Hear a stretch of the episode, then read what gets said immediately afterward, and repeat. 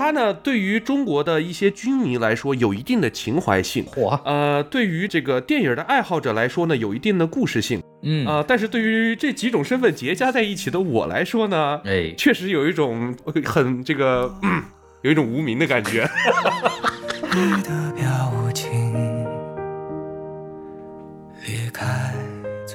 欢迎收听新的一期什么电台，我是孔老师啊。今天非常高兴啊，又是我一个人录啊。这个每当我一个人录的时候，大家就知道又有这个事情要发生。上次春节档的时候录了一个节目叫这个《无名》，对吧？然后我在那个节目里边对那部电影啊、发出了非常激烈的评价，然后也吸引了很多的这个用户啊跟我进行反驳，对吧？问题的这个关键点聚焦在我们那部电影的一个主演叫王一博身上。对，至于王一博的演技是不是可以达到六十分这个问题，我们争论了很多啊，就是他们一直认为在六十五分到六十二点五分之间啊，我认为是不及格的啊。我们在这个问题上纠结了很久，这个电影反正就这样了，我们这个有机会啊，看看王一博下部电影有没有进步。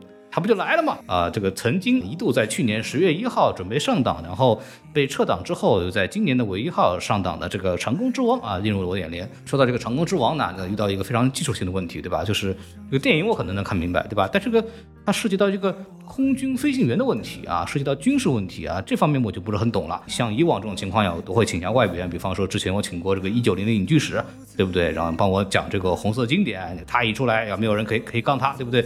那么这次呢，我是为了讲好这个 Gigi 的长空之王啊，就是你们你们骂我可以，但你们不能骂我们节目的严谨性啊。对，所以说我就请到了一个我比较熟悉的一位老朋友啊，也是一个 B 站的知名 UP 主啊，讲 F 一的啊，这有什么关系对吧？啊 啊！我和王老师之前的一个好朋友，也是曾经隶属于这个哥伦比亚大学相声社的这个村长托马斯啊，让让大家掌声欢迎一下啊！啊，一下。啊，大家好，大家好，我又来了。这已经是我，呃，哎，我突然想到上一期那次录的节目没有播。对，没发。Technically 我是第二次，但其实我已经第三次，我要投诉孔老师一下。呃，这个大家好，我是村长托马斯啊。我为什么被孔老师抓来呢？我觉得主要有两个原因。哎第一个原因呢是就是呃没人愿意来吧，估计是没有人敢接这个单子，这个单子都不好得罪呀、嗯啊，所以说呢，我是一个比较平和的人啊。啊然后呢，这是第一个原因啊，可能是让我来搅搅浑水啊。如果孔老师说的太激动了，把他摁下来，哎呀以免他这个被看守啊，多方看守。第二点呢，也是我们呢是搞赛车，但是呢有一句话叫做“非友车迷是一家”。哦确实，因为这个赛车呢也涉及很多这个空气动力学呀、引擎动力啊、这些机械性的部分。对所以说呢，这个我还做过调查，差不多这个赛车的车迷和非友的重合率大概在百分之六十以上。哇啊，所以说呢，我也是作为一个从小的这个军迷爱好者的身份，嗯来参与一下讨论啊。当然也是从一个比较普罗大众的角度，称不上专业，但是呢，愿意接这个活儿的，估计这个孔老师问了一圈了，没人敢，也就我这个啊，就就硬着头皮上吧啊。为了一点这个以前不应该认识孔老师啊，居然被抓上了这样的刑场。嗯，你还说呢？你这个话就不老实啊！就是也不知道谁当初跟我说我要聊长空之王的，对不对？哎，我说的我要聊壮志凌云，然后你就给我安了个长空之王，平替平替。最早之前让我聊那个壮志凌云，那时候没出东西嘛，我说等那个出东西。后来是什么？你说了一句，这个壮志凌云不行，咱们实在那个长空之王也行，对不对？这个咱都是说相声的，对吧？这种包袱你还真的就当真了，结果真的就成真了。不是，关关键是这个，我们俩准备想录这个《壮志凌云二》的时候，就发现这个片儿不是不能讲了吗？对吧？对对对，哦哦哦哦哦，嗯嗯，那就不讲了，那个叫什么？那个什么二？啊，个对，什么二？这个，所以所以咱们就退而求其次，这个虽然次的有点多 啊，对，对，把这个长空之王聊聊，也是飞机嘛，也是飞机嘛，也是飞员嘛，也是飞员嘛，对不对啊？一样，基基本一模一样。对对对对啊，对，然后这么一个事儿，然后在我们这个节目开始之前呢，还是按照老规矩啊，先说一下口播，对吧？欢迎大家关注我们的微信公众号 S M F M 二零一六，然后就可以添加我们的这个听友群啊，然后就可以来跟大家一起来聊聊这个非常有趣的话题度很高的电影了，对吧？啊，然后我们来进入到这个节目部分，然后先说一下这个影片的信息介绍啊。这个片子呢，刚如我之前所讲呢，确实是去年十月十一档的一个片子，然后呢，九月二十六号开始预售啊，九月二十八号开始撤档啊。对，然后然后直到这个今年的一月五号呢，又放出海报了，说我今天要我就要上档了，我要五一上映了，对这么一个事情。然后呢，它也顺理成章的成为了本年度五一档话题度，然后包括整个制作的这个规模上最大的一个最高的一部影片啊。然后说一下说一下这个票房吧，五一档目前为止现在有十六部影片啊，就虽然说好像都没有什么水花，但确实是有十六部影片，我也觉得很很震惊。然后这个《长空之王》呢，也是呃完全没有出乎大家意料的啊，来来来到了这个第一名的这个成绩。目前呢，上映三天啊，达达到了二点七七亿。我们录节目的时候呢，是四月三十号，当日的票房已经破亿了啊，大概还是一个非常不错的成绩啊。对，然后第二名的话，其实是这个《人生路不熟》啊，这个是一部非常传统的喜剧电影啊。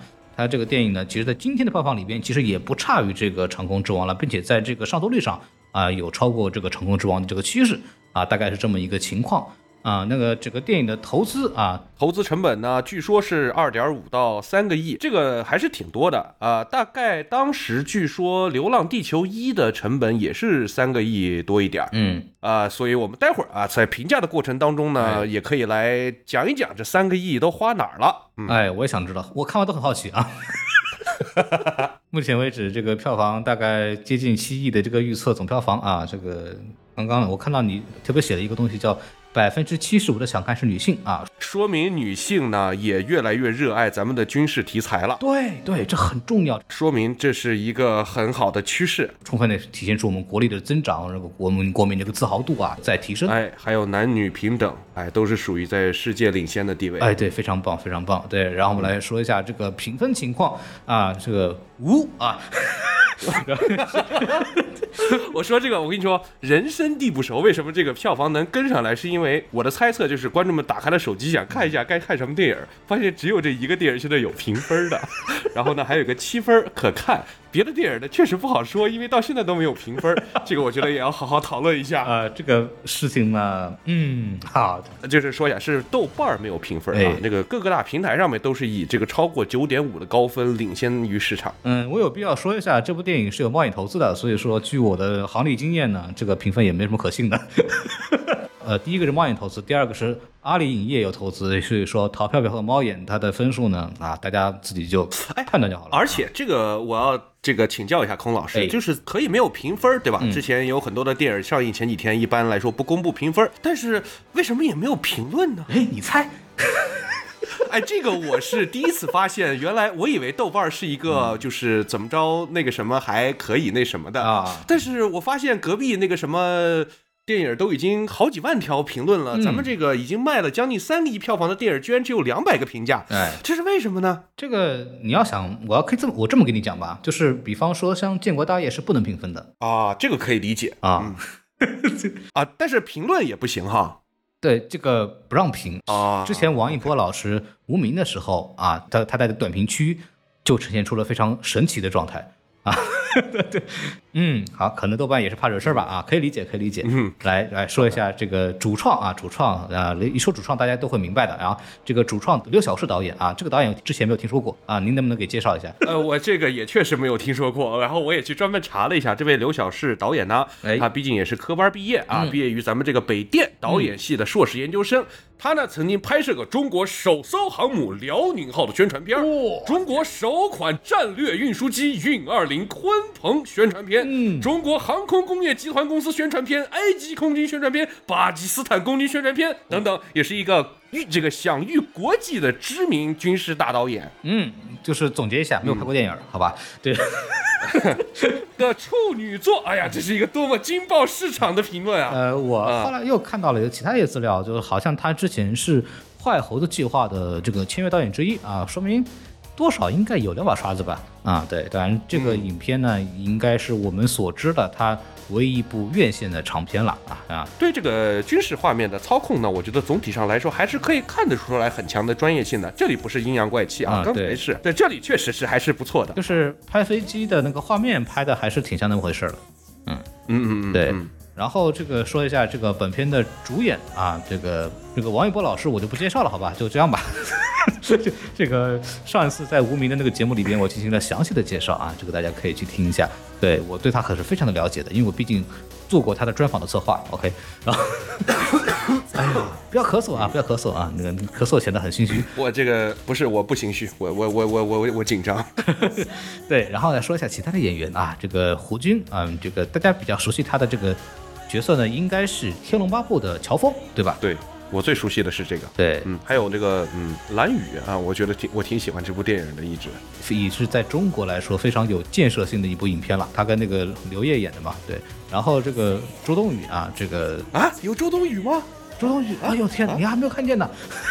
哎哎，周冬雨，周冬雨演的是哪架飞机？不是，嚯，确实这个存在感有点太弱了。呃，小护士啊，小护士啊，就是那个负责这个体检的这个医疗兵嘛，我可以这么理解。对，嗯。然后还有就是我看到的韩寒的名字，韩寒是本片的监制，应该是我没有理解错的话，屏东影业是本片最大的出品人啊，除了这个军方那些背景的那些挂名字的那些。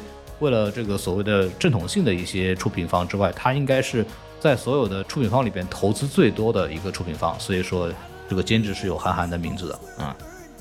对，这个韩寒呢，这里呢，我也可以说一下，就是我们又是赛车界跟这个军迷界，哎呀，产生了联系，因为 韩寒呢曾经是一名非常知名的赛车手啊，他确实也是，并且呢，这个我们这个行业里面有一位这个前辈啊，叫这个北极虾虾哥，之前是韩寒的拉力车队的这个经理。啊，那他前两天也在这个各个平台上跟这个韩寒一起拍了段宣传视频啊，然后来这个推荐呃长空之王，所以说看起来像是嗯这个当年欠下的友谊该还也得还哈。这个韩老师非常不容易啊，韩老师这样的身份，这个投资这样的电影，以他过去的履历来讲的话，只能说他成熟了啊，他成熟了。对，看来孩子该上学了，国际学校的学费最近很贵啊。你也，说的很有道理。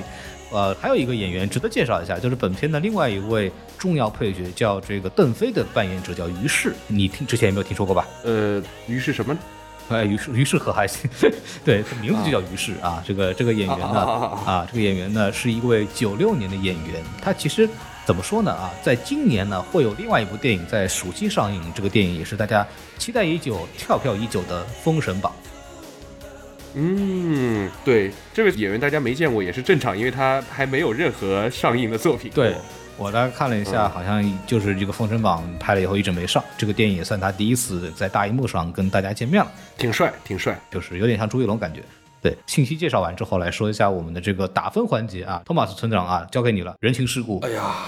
确实连豆瓣都没出分我呃实打实说，这个电影看完了之后，我确实不知道该怎么打分哦，因为它感觉是一部脱离于评分体系之外的作品。哎，你咋不说它脱离了电影这个范畴呢？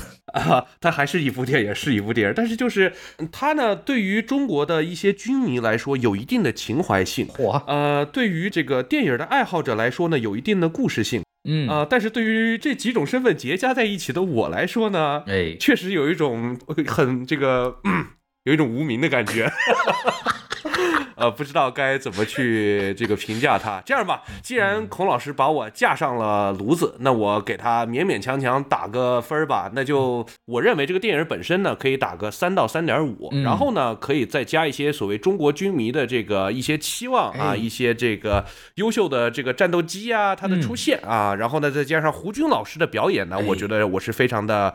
呃，满意的，所以我认为可以再给他加个零点五，呃，然后呢，还有一些原因会给他再减掉这零点五，所以说我们最终就给他一个这个三点五分的评分吧。哦天啊，你这个分数真的是也不得罪啊！哎，我很努力了，这我真不知道怎么评分，非常棒。这个是这样的，这个电影我看完之后呢，其实呃，说实话，我是抱着零分去的的期待去看的。对我毫不夸张啊！既有上诉无名的这个前车之鉴之后呢，又再加上这个电影反复的撤档、定档，又再加上主旋律的背景，对吧？总体来说，这个电影我是完全不看好的。进到电影院，然后看完之后，我很惊讶，我觉得这个电影还可以。哎，你要这么一说也有道理，对？我觉得这个可以再给他加零点五。我确实也是抱以一个很低的期待，但是看完觉得还行，不是？所以我认为我可以给他打个四星。我你这个四颗星加的有点过分啊！啊，这嗯。好，我我回来说啊，这个我确实抱着零分的期待去的，然后出来以后，我觉得六十分有啊，就是它的这个基本的这个电影的这个水准啊，故事流畅，呃，人物主线清晰，对吧？然后有部分演员的表演水平是可以的，比方说胡军老师，然后呢，该有的这个空战场面也挺燃，对，就是严重的超出了我对这部电影的期待，所以我觉得这个电影六十分是没有问题的啊，没有问题的。然后。我在网上再打半颗星，这都属于昧着良心，好吧？看来我昧了两次良心啊！看来我的良心还是比大大的有啊！哦，对你比我成熟，你比我成熟，要不你粉丝多呢，对不对？啊 啊，对，然后也是一种枷锁啊！现在听起来，对，然后这个是这样的，这个电影，我说实话，我在出来以后，有的这个朋友问我，我我说我说，哎，这片儿还行啊，对吧？就是这么一个事情。当然，我后来也查了一些资料，然后我呃，包括我今天我是看了第二遍出来了。我这个人很严谨的，我看电影一定要看第二遍才会才敢讲的。对，就怕有人说我杠，对吧？对，然后所以我看完第二遍之后，综合我这几天看到的一些资料啊，怎么说呢？就是我要重新再修正一下我的评语，就是刨除他的军事错误和事实层面的一些问题之外，他及格了。好吧，至于到底犯了什么问题呢？我们一会儿在电影里边电影部分再聊啊。我觉得对于这部电影来说，及格就是满分。哎，太棒了！这部电影，哎，就是不多说，我们往下说啊，先说一说这个优点部分啊，准备把这个人情世故这么重要的部分交给你，哎，你可以来聊聊这个电影啊。全都我吗？呃，这个首先呢，就像孔老师说的啊，他认为呢这是一部水准之上啊的这个商业军事电影，但是我呢给他加了个前提，就是它是中国啊水准之上的。你这个商业军事电影加的太准确了。呃，对，因为首先呢，就是军事题材电影，咱们中国最近呢是产量非常的高，嗯啊，然后呢，这个水平也在不断的进步，所以说我认为啊，中国的这个商业军事电影其实就代表了目前。啊，某种意义上来说的世界的某种顶尖水平，你这个某种那么的含糊，嗯，不是说话要留一点余地，对吧？好的，好的。呃，那么首先呢，这个这个对于一些空战上面的这些体现呢，一些这个战斗的紧张感，还有一些节奏的控制呢，哎，在这个空战的部分，我觉得还都是呃不错的啊。你对我提纲有意思吗？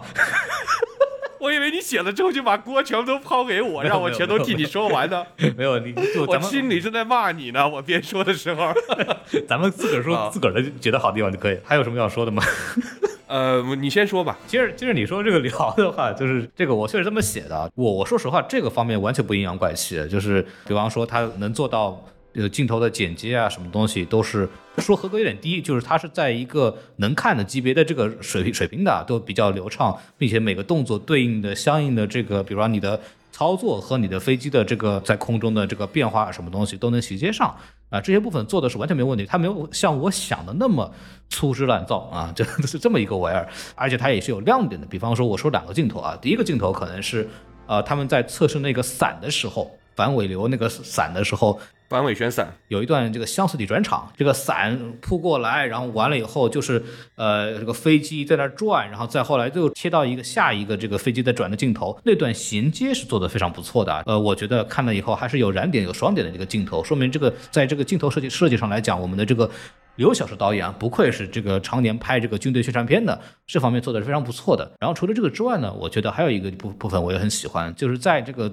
影片的最后那部分，他们在测试那个呃反尾流这个伞的时候，也是那块部分。主角采取的办法呢，是通过持续加速往下坠，然后来去拉断那个伞，然后来想办法这个把这个伞脱掉嘛。对，然后就显得非常快。然后最后给镜头，他一口气就栽到那个山群当中了，就以为他要撞山。然后随着他那个一头就栽下去，这个镜头一切，然后就是周冬雨办公室里的那个模型飞机就掉了。那个飞机呢是王一博送给他的。一下子给那个飞机给摔碎了，哎，那一块东西我觉得它这个象征意义就做得非常好，那个剪辑做的也是非常的有趣了。然后当然最后呢，可能王一博那个飞机就飞上来了，那另外一回事。但是在在当时那种紧张感。然后通过这种蒙太奇的手法啊，表演的非常的有趣啊，这个是我觉得他在镜头上设计的是非常不错的地方。嗯，对，我同意这个。这个关于这一点呢，我也可以稍微补充一下，就是我确实发现呢，这个导演在作品里面还是加入了一些构思，嗯，呃，包括镜头的剪切呀，以及想要去着重强调描述的一些细节。嗯，虽然说有些细节被军迷指出来，他有很多的这个错误，但是呢，我们就假装。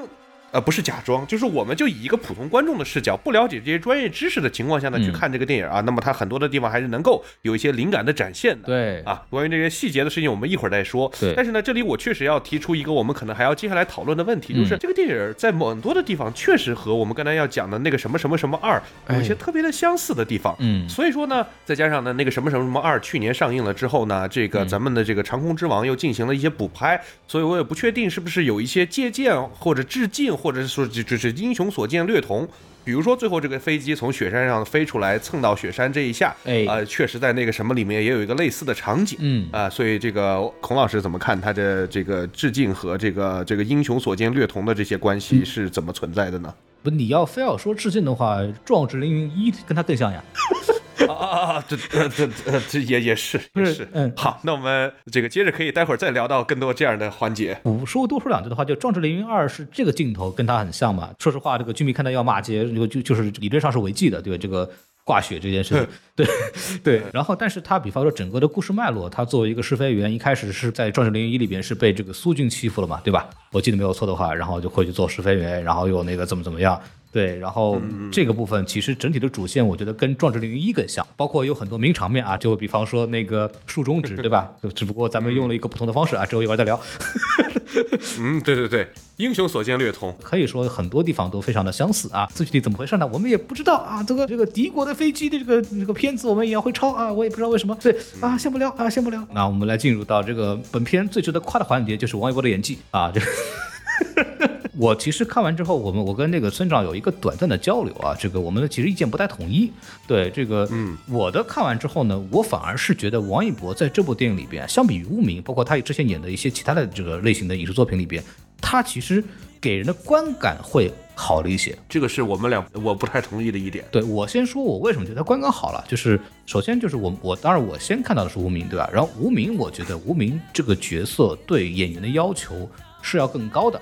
就咱们先不说你在那部电影里需要跟梁朝伟、周迅这帮人演戏啊，本来那个就已经增加难度了，对，然后再加上你演的是一个特务，对吧？然后你演的是一个在如此复杂的环境下面的一个特工，并且你最后其实发现你还是个好人，对吧？还是有非常多的层次感，你需要有很多的内心戏，有很多的情感的这样的爆发。这对于王一博老师这样的呃门外汉，呃经验相对缺乏的演员来说呢，这个要求是比较有点高的。那么王一博老师在那部电影里边，如果在那个那期节目里边所言，他确实做到了不合格，对，基本上看不出任何的表情变化和情绪变化，他的他的表情管理完全是呃没有分数的啊，大概是这么一个情况。但到了这部电影之后呢，我不得不说，呃，导演很好的利用了王一博的形象，并且这个角色跟王一博是比较贴合的。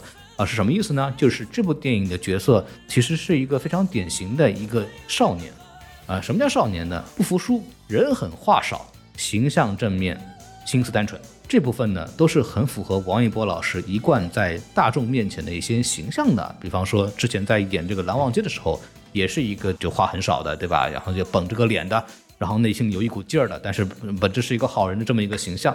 所以我觉得这部电影里边啊，王一博以他目前这个所拥有的表演能力来说呢，完成本片的这个角色呢，基本上还是不吃力的啊。所以说这个方面来说，导演在人物的设定上来讲是给王一博加分的啊，这是第一个问题。第二个问题是，这个人物本身很套路，对吧？呃，也没有什么内心戏，表达也很直白。大部分是一些动作戏，也不需要露脸，戴个头盔，对不对？然后也没有很复杂的这个内心的这个表露，也没有很多的情感戏。他跟周冬雨那个叫情感戏吗？我也不这么认为，对吧？所以所以说，我觉得就是王一博至少在扮演这个角色的时候，他没有把他的问题给暴露出来。这是我觉得我观感好的一个非常重要的原因啊，不是说王一博的演技有进步，而是说他的水平驾驭这种角色，基本上能做到不出戏啊，这是我对他的一个评价啊。对，关于就这一点，我们的这个态度稍微有点不同。嗯我反而觉得这个王一博在《无名》里面的这个表演呢，更契合他的这个电影的剧情的设定。因为呢，哦我是觉得，哎，他演的是一个间谍，对吧？首先呢，他的呃身份呢是间谍，他要隐藏自己。第二呢，他这个呃伪装的身份是一个小混混。对这种小混混呢，就是每天有一个屌屌的眼神，嗯，然后呢去非常心狠手辣，然后总是这个非常呃眼睛这个轻佻的看着你，呃也不知道轻佻，就愤怒的看着你，然后把你咔咔咔几刀子给捅了。这种身份呢，我觉得反而跟王一博所展现出来这种形象比较贴合，而且哦我觉得陈尔刀啊也把他往这个更加的凶狠的这个角度去调教。呃，我个人是觉得这个跟《无名》里面需要他这个角色展现的气质其实是比较贴合的。哦再加上跟王传君那个比较呃，就是怎么说呢，小小刺佬的那个形象，有一些比较灵活吧，那个形象有一些反差啊，我觉得是。所以说呢，但是也导致最后就是他翻过来成为好人的时候呢，就有点没翻起来我。是共产党，啊、对，就是有好也有不好啊，嗯对吧？但是回到这里呢，我是觉得王一博在演的一个青年军官这样的角色呢，我觉得是需要从他的身上。啊、看到一点点的这种这个年轻人的，不管是愤怒啊，还是一种情绪，呃，波动会稍微大一点的情况下，因为他所有的队友们其实都是，要不然咋咋呼呼呀，要不然这个非常的这个话很多呀，啊、他也可以是话很少，但是就感觉跟这个群体会有点格格不入的感觉。再加上呢，其他的这个部队里面的角色，包括从大领导啊到胡军演的这个呃老飞行员呀，其实都有很强的人物个人的特征在这里。所以说呢，王一博这种在呃表演上面的表情的比较单一的这种呃这个表演的手法呢，就会显得我认为哈，那这里不如呃无名啊、呃对于这个角色的沉浸感这么强。哎，啊，所以这个是我的一个观点。对。我对王一博在无名的表现呢，我有一句话的评价，就是他这种表现在那个店里边是活不到最后的，太没有城府，了。对，但是这个这个电影本身能够过审，也不都是活到最后，也是一个呃小小的奇迹嘛，哎，对吧好？好吧，就这么呃姑且这么这么认为。我们就不聊无名了，还是回来聊咱们的长空之王、哎啊。但是我确实觉得王一博这里有一点我不满意的是他的这个眼神儿，嗯呃确实作为一个呃，你想飞行员呀，要有像鹰一样的眼睛，啊但是一博的眼神儿呢，还是需要多多的训练。哎这个我还专门看过一些这个演员如何专门去练自己眼神儿的方法，嗯这个还是蛮重要的。对对，这个之前梅兰芳啊，这些演员呢，他是通过在这个地上面就对外往天上看鸟来训练他这个眼睛的这个灵活程度，对吧？对对对对对，像王一博这种比较类似的演技呢，我觉得以往也会出现在，嗯呃，就他这个眼神儿吧，比较单一的眼神会出现在，比如说张翰啊啊，在演什么流星雨这种嗯电视剧的时候，总是出现那种眼神比较呆滞的愤怒啊，嗯这种呢是呃，可能是继承了老一辈的一些。这个优秀的传统啊好的但是呢，我不得，咱们既然说到这个眼睛啊，嗯但是最后在这个电影里面有一个不，哎，我们有没有画剧透线啊？啊，没关系，无所啊，谓，都都透的，啊不重要，这个电影还是好好剧透的。大家看过这个《众神零一》没有啊？看过之后就无所谓了，没关系了。啊，那我们就说这个眼睛，最后呢有一个镜头，它因为这个高记忆力，然后过载了之后呢，哎那个眼睛充血那一下，哎，我觉得这个设计是非常好的，我非常的喜欢，非常的合理，并且有想法，也凸现了当时人物的这个境遇和情感。啊、虽然这个好像跟他本身没什么关系哈，对对对但是这个可以夸夸导演和编剧和特效团队。但是他的这个眼睛在这儿嗯也是有道具的作用的，也是一个很好的表演的平台。您是找不到地方夸了，就来了个 CG 的。我这这个眼睛充血让我确实记得非常的深刻，就像你刚才问我有什么这个印印象深刻的镜头，这就是其中一个。呃，对，而且那个镜头是跟之前的这个情节是所对应的，就是这个胡军跟他讲，就是说你要这个闭着眼睛都能开飞机嘛，对吧？然后他后来真的闭着眼睛，然后完成这个操作嘛。这个剧情设计的，我觉得是做的是有铺垫，然后有这个结果反馈的，我觉得是做的不错的。哎、小设计做的还是可以的，但有一说一，对对对啊，说到这儿呢，我们终于跳过了这个王一博这个这个危险的环节啊。好，哎呦哎呦，哎呦，没踩到地雷吧？天哪啊 哎呦，太恐怖了啊！反正呃就是见仁见智吧。我觉得王一博挺好的啊，就这样吧。我觉得这个电影来说，我刚刚就讲了，这个电影是一个水准之上的电影啊。为什么说水准之上呢？是因为它做到了一部及格电影需要做到的事情。那么作为一部主流的商业大片呢，它起码要做到这个人物的主线非常清晰。那么这部电影的主线呢，我觉得啊是非常透露且清晰的啊。这个非常典型的一个什么样的剧情结构呢？一个桀骜不驯的天才受挫，然后被一个导师看中，进到一个新的旅程，对吧？然后这种天才一般都得惹点麻烦，然后就被导师打过去磨性子，对不对？然后好不容易这个性子磨完了，刚刚进入正轨，哎，咔嚓，哎，导师挂掉了。接接下来就靠你自己完成这个任务了，然后这个这个时候就他这个天才的这一面终于爆发了出来，然后学习了新技能，然后最后完成了他要完成的这个复仇任务啊，这个结构非常非常的经典和完整。哎，对，这里我突然想到，我也是孔老师的另外一档节目，这个黄油啤酒区划的忠实听众。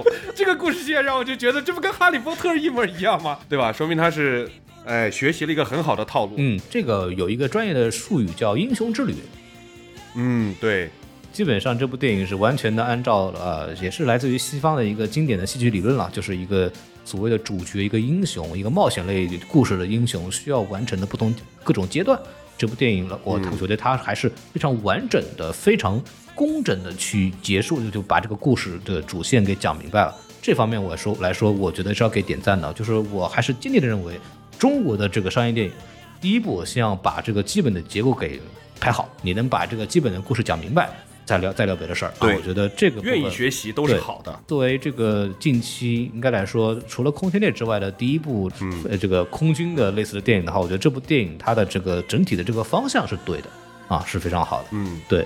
然后说一说，还有一个，我们又说到这个商业电影，它需要做什么？它需要做娱乐性，对不对？嗯。比如我特别喜欢的就那个扎小辫子的环节啊，这个田正长导演，嗯对我也特喜欢那个设计。一方面来说，也是把这个飞行员和工程师之间的这么一种互相合作的关系。因为说实话，试飞员这个职位在中国的电影里边应该是第一次被介绍到。我觉得通过这个小的设计的话，就让我们大家一下子理解了这个试飞员和这个飞机设计师之间的这么一种个绑定关系。然后它本身它也是非常有趣，对吧？就揪小辫子嘛，对吧？这种找错的也是一种类似于这种同义词的这样的描描述。我觉得这个设计是很巧妙的，也不知道这个是不是真的有这样的情节在军队里边啊？我觉得有没有都是很不错的。然后再加上这个。呃，王一博那些队友们，他也其实也是有一些喜剧元素的，比方说那个一开始那个高英俊，就说啊，英俊俊，谢谢。对对对，那个部分我觉得还挺有意思的，包括那个这个学英语那段儿，对吧？就是哎那个东北口，然后我就我特别喜欢那句话，就是说我要让这个外国人都知道啊，你来到的是中国的领空，我英语要用中国的口音给你念。这点我特别支持。像我其实就是一个一直以来都这个推广大家一定中国人说英语就要说中式口音，对吧？他们各国人都为自己的口音而骄傲，我们也应该因为自己的口音而骄傲。所以我以前在熟练了掌握了这个某一种其他的呃不好的口音了之后哎，也最近也在 push 自己回到这个中文。Chinese accent is the best in the world。我突然知道你说的哪个那是哪个口音了。Your English is very hard, very hard 啊。对，这个我也非常的熟悉这样的口音啊。对对，我觉得这个设计呃反而是非常有趣的，就是它很好的去表达了一个，就是我们就讲英语，就是其实。啊，说白了，我们在国外待过，我们都明白，其实国外人其实也没有特别在意这个你的口音到底怎么样的。对，就是把话说清楚就特别好。然后这种小笑话的设计反而很有这种民族自信，我觉得反正我还挺喜欢这种表达。我也很喜欢，嗯，挺有趣。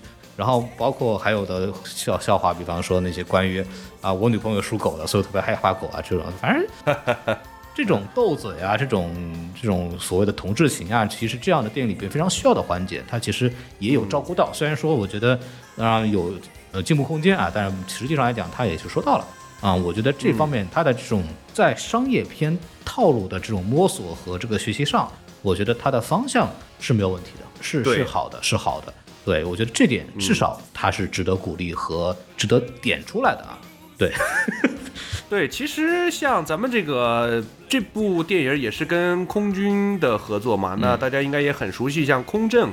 对吧？这个其实以前也出品过非常多优秀的这个喜剧作品，像《炊事班的故事》啊，对吧？其实就是空政出品的，这都是中国喜剧的奠基级别的作品。没错没错它里面对吧？这个越看越经典。嗯啊，然后呢，包括刚才孔老师讲的这个小辫子，我也非常喜欢。这个小辫子，它不光本身这个设置也非常的有这种呃这个合理，对吧？它是基于一个这个揪小辫子这样一个中国传统的这个俗语吧嗯衍生而来，然后再加上出现在田壮壮老师饰演的这个工程师有一个很大的反差。哎，哎，我觉得这一点设计的都非常好，而且这个田壮壮这现在是只演戏不拍片儿了。啊，不让拍，我都 过不了审。啊，不是禁了九年，然后后来又拍了吗？又又不让拍了。不是那个片儿，不是之前有段时间刚到过那个出过那个事儿吗？就是田壮壮就是说电影递出去以后也不给回音，也不说过不过审，就给压在那儿了，所以他索性不拍。哦，然后就去演了一部没有办法不被过审的电影，是吧？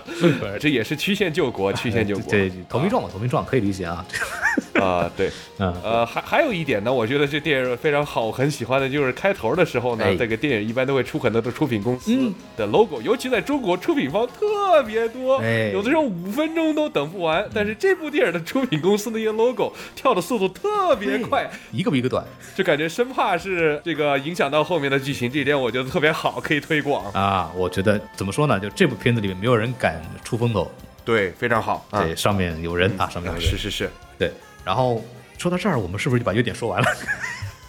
呃，我们要待会儿想到优点可以再夸啊，对，肯定还是有的，大家努力想啊，我们不是没有优点，是我们的脑子不够聪明，还没有想到。我们还是境界不够高，好吧？我们还是格局不够大。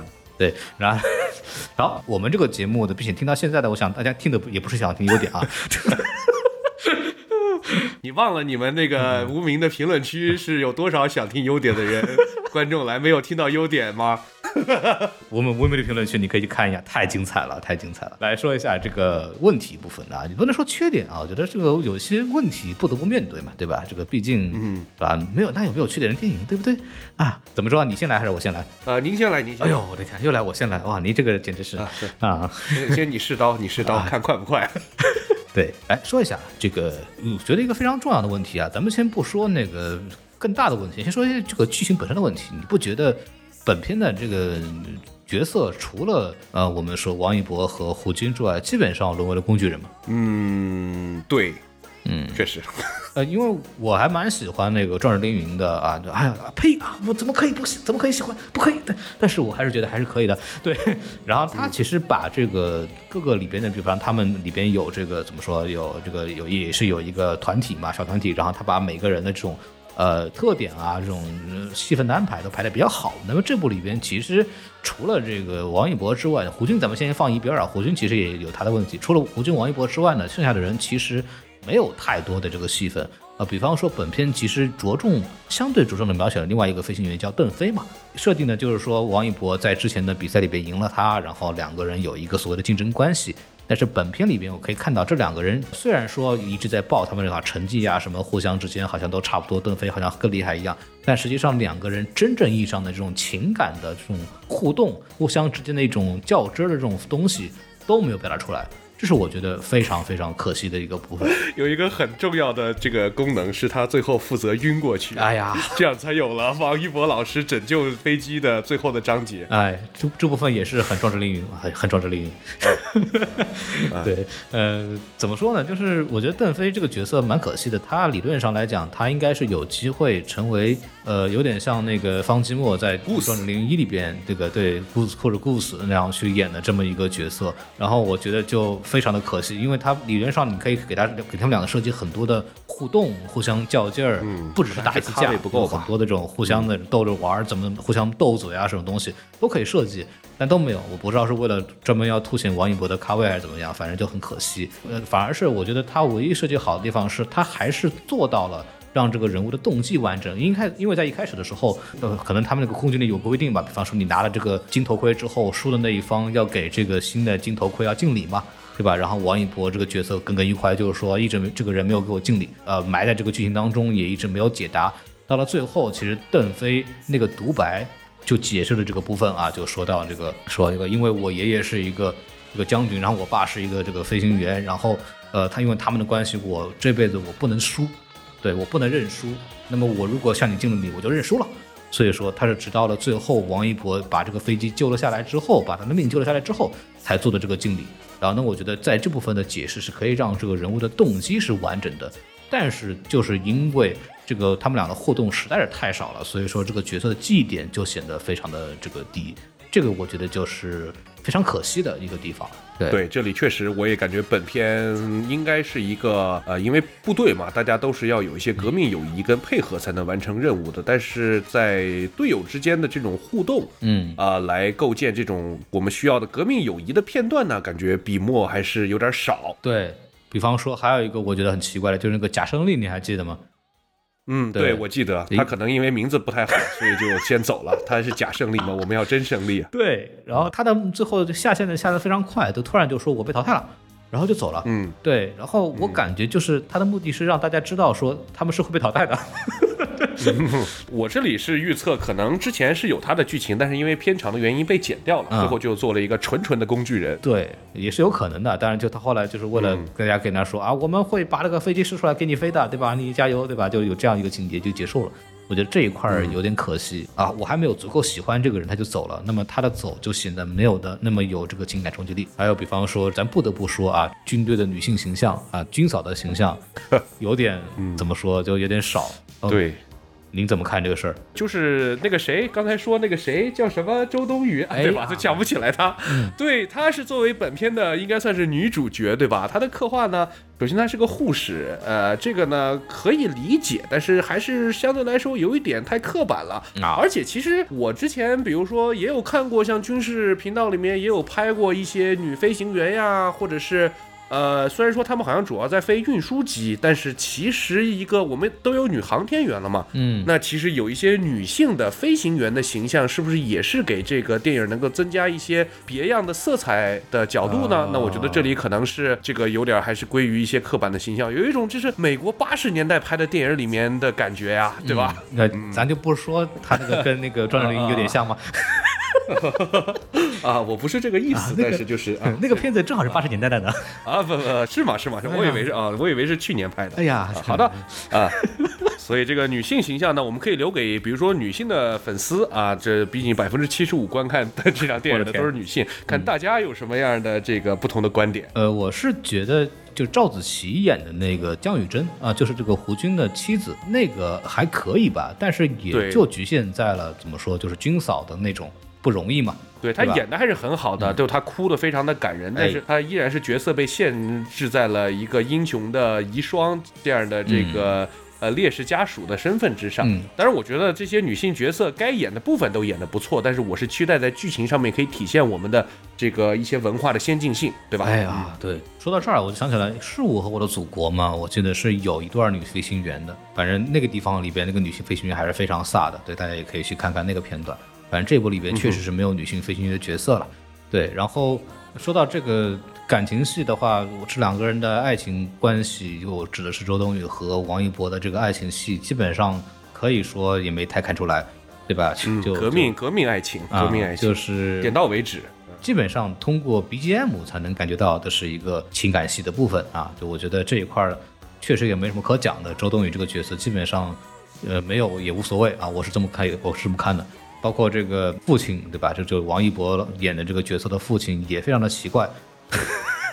这个哎，这个过于奇怪了，有一点儿 啊。我是觉得，你想，他的父亲完全就是被当做一个反动派一样的描述，哎就非说啊，呃我都给你让你出国去国外读书，你不去啊，你非要来搞这个，然后我们怎么能够？我们差距太大了，哎我们是追不上的。哎呀，这个。但是我们不否认哈，就是在中年男性这个群体里面，可能确实比较存在一些这样的观点。但是，呃，我是觉得在这里搬出来，他是不是有一点太过生硬呢？其实当时那个剧情呢，我记得就是父母来看他，然后呢，希望他能够不要再飞了，因为很危险。其实这个亲情的牵挂本身，我认为力度是足够来阐述这个。啊、这个剧情的，因为毕竟你知道你的孩子对吧？你他领导刚刚已经呃这个出事死了，然后这个呃试飞员又是这么危险的工作，无论是你是父亲母亲家里的这个应该是独生子对吧？我们这一代八零零九零后都是独生子，那么就那么一个孩子，如果呃也遇难了的话，谁都会接受不了。其实我觉得这种亲情的牵挂本身呃是足够满足这个剧情的需求的了，没有必要非要搞这么脸谱化的一个角色说两句有的没的。对，我觉得那块儿其实我够了，就是他那个父亲跟他说，你说这个，你看你妈每天为你担心受怕，对吧？就那一块儿就够了。对，然后包括你可以从这个他的一些王一博的这个表这个感觉，他的家境啊，你可以说可以给他出国念书，对吧？也能侧面的表现出，就是他王一博是有很多选择的，他是可以过一个比较好的生活的，然后他选择了这个开飞机。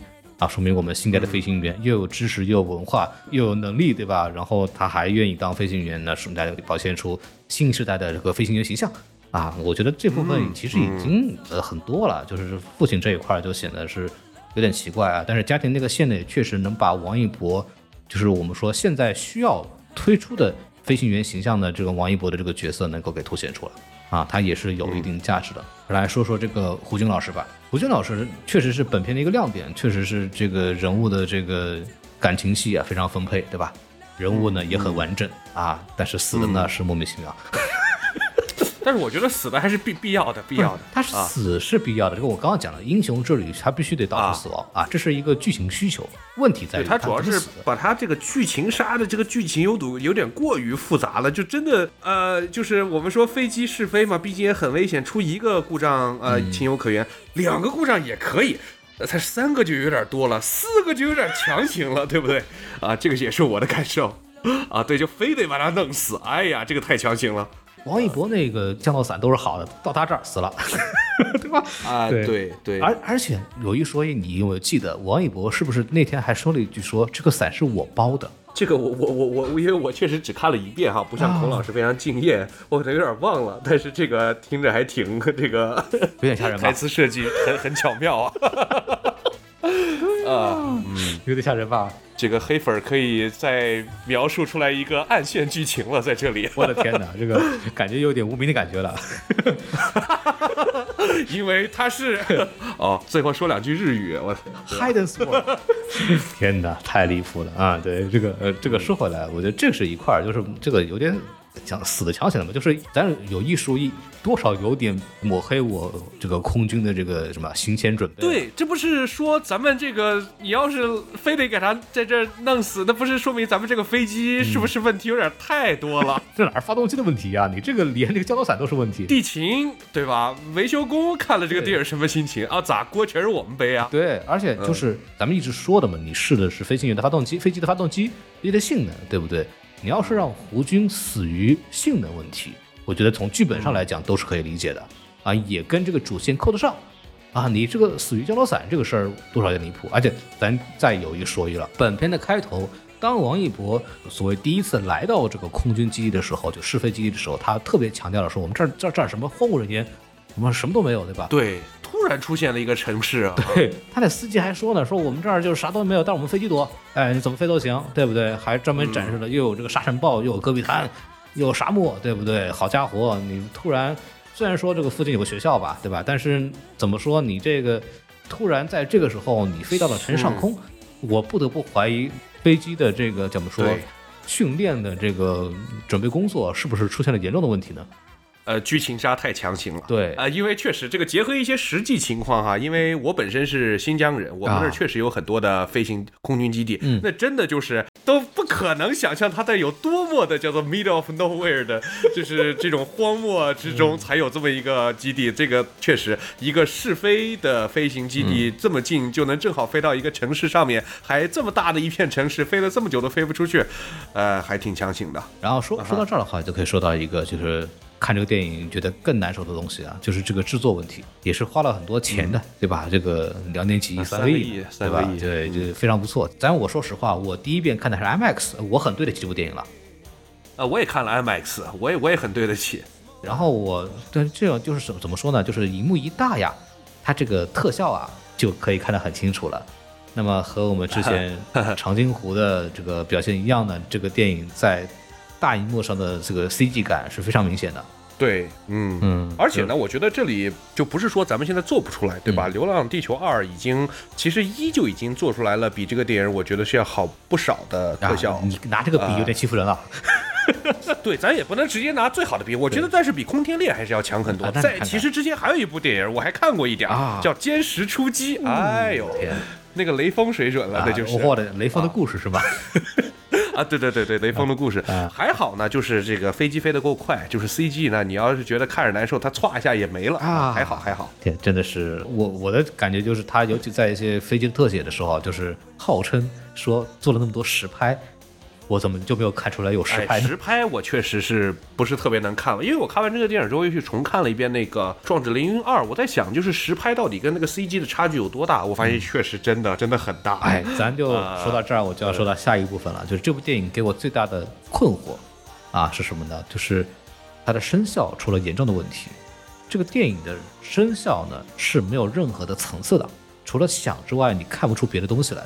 就是我我还特意说想了一下，我怎么形容呢？就是说，它甚至不如那个 MS 开头那个飞机的那个声音效果好。对，这个 IMAX 开场又有飞机又有赛车，那个声音还是很震撼的。对他那个充分把那个十二声道的那个感觉给表达出来嘛，就是你有层次，啊你是有这个临场感的。这部电影里边，它的飞机声音、发动机啊那些东西没有任何的层次感，这个让我觉得非常吃惊。我不知道这个电影的钱花在哪儿了，这个不能原谅。嗯，两个解释，我来猜。第一个是孔老师，你看的那个电影院效果不行啊虽然我那个也不行，可能就是都不行，可能是 IMAX 的问题。第二个可能性呢，就是可能确实他没有，因为呃，作为一个这个音响师呢，他也需要知道他这个声音大概是什么样的，可能确实没有办法找到一个飞机在高速飞行的时候的声音的素材哦那么可能让他不知道去怎么做，那也是一种可能性嘛，对不对？那你为什么不去用一下《壮志凌云二》的圣效呢？哎，不，那不能不能就这这这可以可以可以致敬，可以借鉴，这个直接拿来用可能会被告。多少有点无耻啊！哦，而且我们怎么能用这个美国的飞机的声音呢？那不一听对吧？那他那个 F 十八塑料虫那个声音怎么会有我们的哎歼十六这个声音好听呢那？个，但是你看王一博的上一部电影《无名》，他的配乐就敢用这个蝙蝠侠、黑暗骑士啊，嗯，嗯，这个毕竟政治意义不一样啊啊，这个是不是？说到这儿，给大家说一下个非常有趣的故事。无名不是最近上那个流媒体了吗？他上流媒体的那个 BGM 是重做过的。哦哦啊哦，对，还还能这样啊啊！说回来的话，我为什么刚刚提到这个《壮志凌云二》的时候，我就想到这个生肖问题呢？是因为《壮志凌云二》我没有机会在电影院看，我是在电视机上看的，我都能感受到它的声效层次。对，咱还是咱们不能老跟那个世界上最好的电影比。哎，说起这个，其实我要说一个，我想起来一个事儿，嗯，就是阿汤哥的电影确实牛逼。这个牛逼不光是说中美电影的差距，我有一次看《碟中谍六》，对吧？嗯最近的是六还是七？六，我是在两场连看，前一场看的是《碟中谍六》，下一场看的是同样好莱坞级别吧，虽然是中美合拍的那个《巨齿鲨》啊，但是它也是一个投资过亿美元。然后我就看完《碟中谍六》呢，这个电影这个所有的声光啊、效果呀，看完之后去隔壁那个影厅再去看《巨齿鲨》，我突然感觉在看 YouTube 视频，就那个对比巨强烈。所以我觉得呢，这个问题可能也不能怪说咱们这个这个《长空之王》有点差距，而是说所有的电影，这个世界上所有的电影跟阿汤哥的制作比起来，哎，其实都是有差距的。对，这个最大的差距呢是阿汤哥是真飞啊。呃，对对对，呃，壮壮志凌云咱就不说了，对吧？壮志凌云二里边，我镜头记到现在，就是阿汤哥那个飞机从这个航空母舰上飞出来那个镜头，那个镜头一看就是实拍的，就特别明显的区别。然后那个声效，那个整个的这个阿汤哥这个表演的那个冲击力，巨强的那个记忆力去拉脸上那个肌肉，确实是很难用 CG 做出来。，对那个部分，这我们的这部《长空之王》里边是就是完全是看不到的啊，这个就先不讲了，对不对？就他连那个《碟中谍》第六部里边啊，他那个直升飞机都是自个儿开的，对这个毕竟不这个 bar 啊，是啊实在是太太高了。，对，就啊不要说你看你的剧情也学这个壮志凌云，你的人设也学赵星凌云，对吧？哎，但其实这里我们可以快速延伸一下哈，啊咱们不是说电影在学美国，其实。呃，在电影学美国之前呢，这个整个中国的军事，尤其是空军啊，嗯它基本上就是空军和海军吧。其实美国的军队一直是中国的军队的最重要的学习的方向，人家先进呀，人家毕竟这些都是可以，咱们对吧？摸着鹰将过河哎是一个大家都认可的事情。嗯所以说他们因为很强大，所以我们才要学习，因为我们要超过他呀。所以说，我觉得这个从路线上来说是没有错的，咱们也不会羞于否认，对吧？嗯啊，我们会青出于蓝的啊。哎，对，怎么说呢？你这个拉回拉的非常标准啊，非常棒啊，对。哎哎哎，，就咱们有一说一，这部电影的这个整个制作呢水准呢，确实跟一流的好莱坞的这个空战电影来说呢是有明显差距的啊，咱不得不说啊，但是这个差距呢是可以理解的啊，是可以接受的啊，反正接下来继续努力就好了，对不对？啊，然后说到这个声音呢，再说说这个电影的音音乐，我觉得也是有点怎么说呢，就是那种呃很像《壮志凌云》，但是感觉没那么好的这种状态。但是我觉得，特特别是哎那个他们进到那个第一次进到空军基地的时候，有一个非常像《壮志凌云》的悠扬的那个声音。呃，这个，嗯，对，一个小号。最终我们还是。聊了《壮志凌云》。对，真的很像，咱们真的绕不开这个片子，它真的各方位的像这个电影啊，非常离谱。但是我觉得总比之前的一个类似的，也是这个航空题材的咱们的国产电影叫《中国机长》要强。它这个呃，我觉得中国机长最令我受不了的，就它那个 BGM 实在是用的太乱了。声儿又大，然后有的时候又很没有意义，而且特别的多。我觉得《长空之王》在这个音乐上面的使用呢，至少是一个合格的商业片的水准。嗯，比较克制的，然后该有的、该点的音乐都点出来，但是我的感觉就它的音乐丧失了一些标志性吧，就是它没有那种非常抓耳的，我一下子就能想起这部电影的旋律。我觉得这个还是差一点。像《壮志凌云》的话，这一一出来我就能想起来这部电影。当然，跟电这个电影本身的这个给大家带来的这个水准，当然差距也有关系了。反正我觉得就各方面来讲，从制作上来讲，那都是还是有进步空间的。对嗯，然后说完制作，来聊聊剧情。你看我们很严谨的，我们一点点来，对吧？我们我骂了你毫无这个还手之力啊。嗯，说说这个剧情啊，剧情部分，我先我先说我的问题吧。我的问题就是非常离谱的一个问题，就是王一博这个角色第一次来到这个试飞员的这个大队，好不容易考上了，对吧？被选中了，第一次飞，人家告诉你了，九十八度，九十八度，对吧？王一博老师为什么一定要按九十九度？我就不理解这个问题。对，然后果然坠机了啊，这这非常棒啊！啊，对对，但是啊，对吧？这个《壮志凌云》里面不也是同样的事情吗？哎为什么说我们这里就不合理呢？对不对？啊，你看《壮志凌云二》一开场，阿汤哥不就是去做这个试飞员，然后非要去测试，呃，这个过度的这个超过了十倍音速，还要再往前飞，这不是一样的吗？呃哎你怎么解释？对这个地方，你看看，我觉得这个地方就要给大家说明一下，人家这个前提是有区别的。《壮志凌云二》里边其实设计了一个有两层含义，有一第一层就是什么呢？这个项目首先它如果飞不到那个标准，这个项目会被取消，对吧？嗯哼，就是他作为一个顶级的这个试飞员，他这个项目要被取消，那么首先这个不光是他自己的问题，涉及到整个团队的饭碗，这是第一个问题。第二个问题是。他还铺垫了一层，那个将军认为 AI 无人机才是未来，你们这帮人没有用了。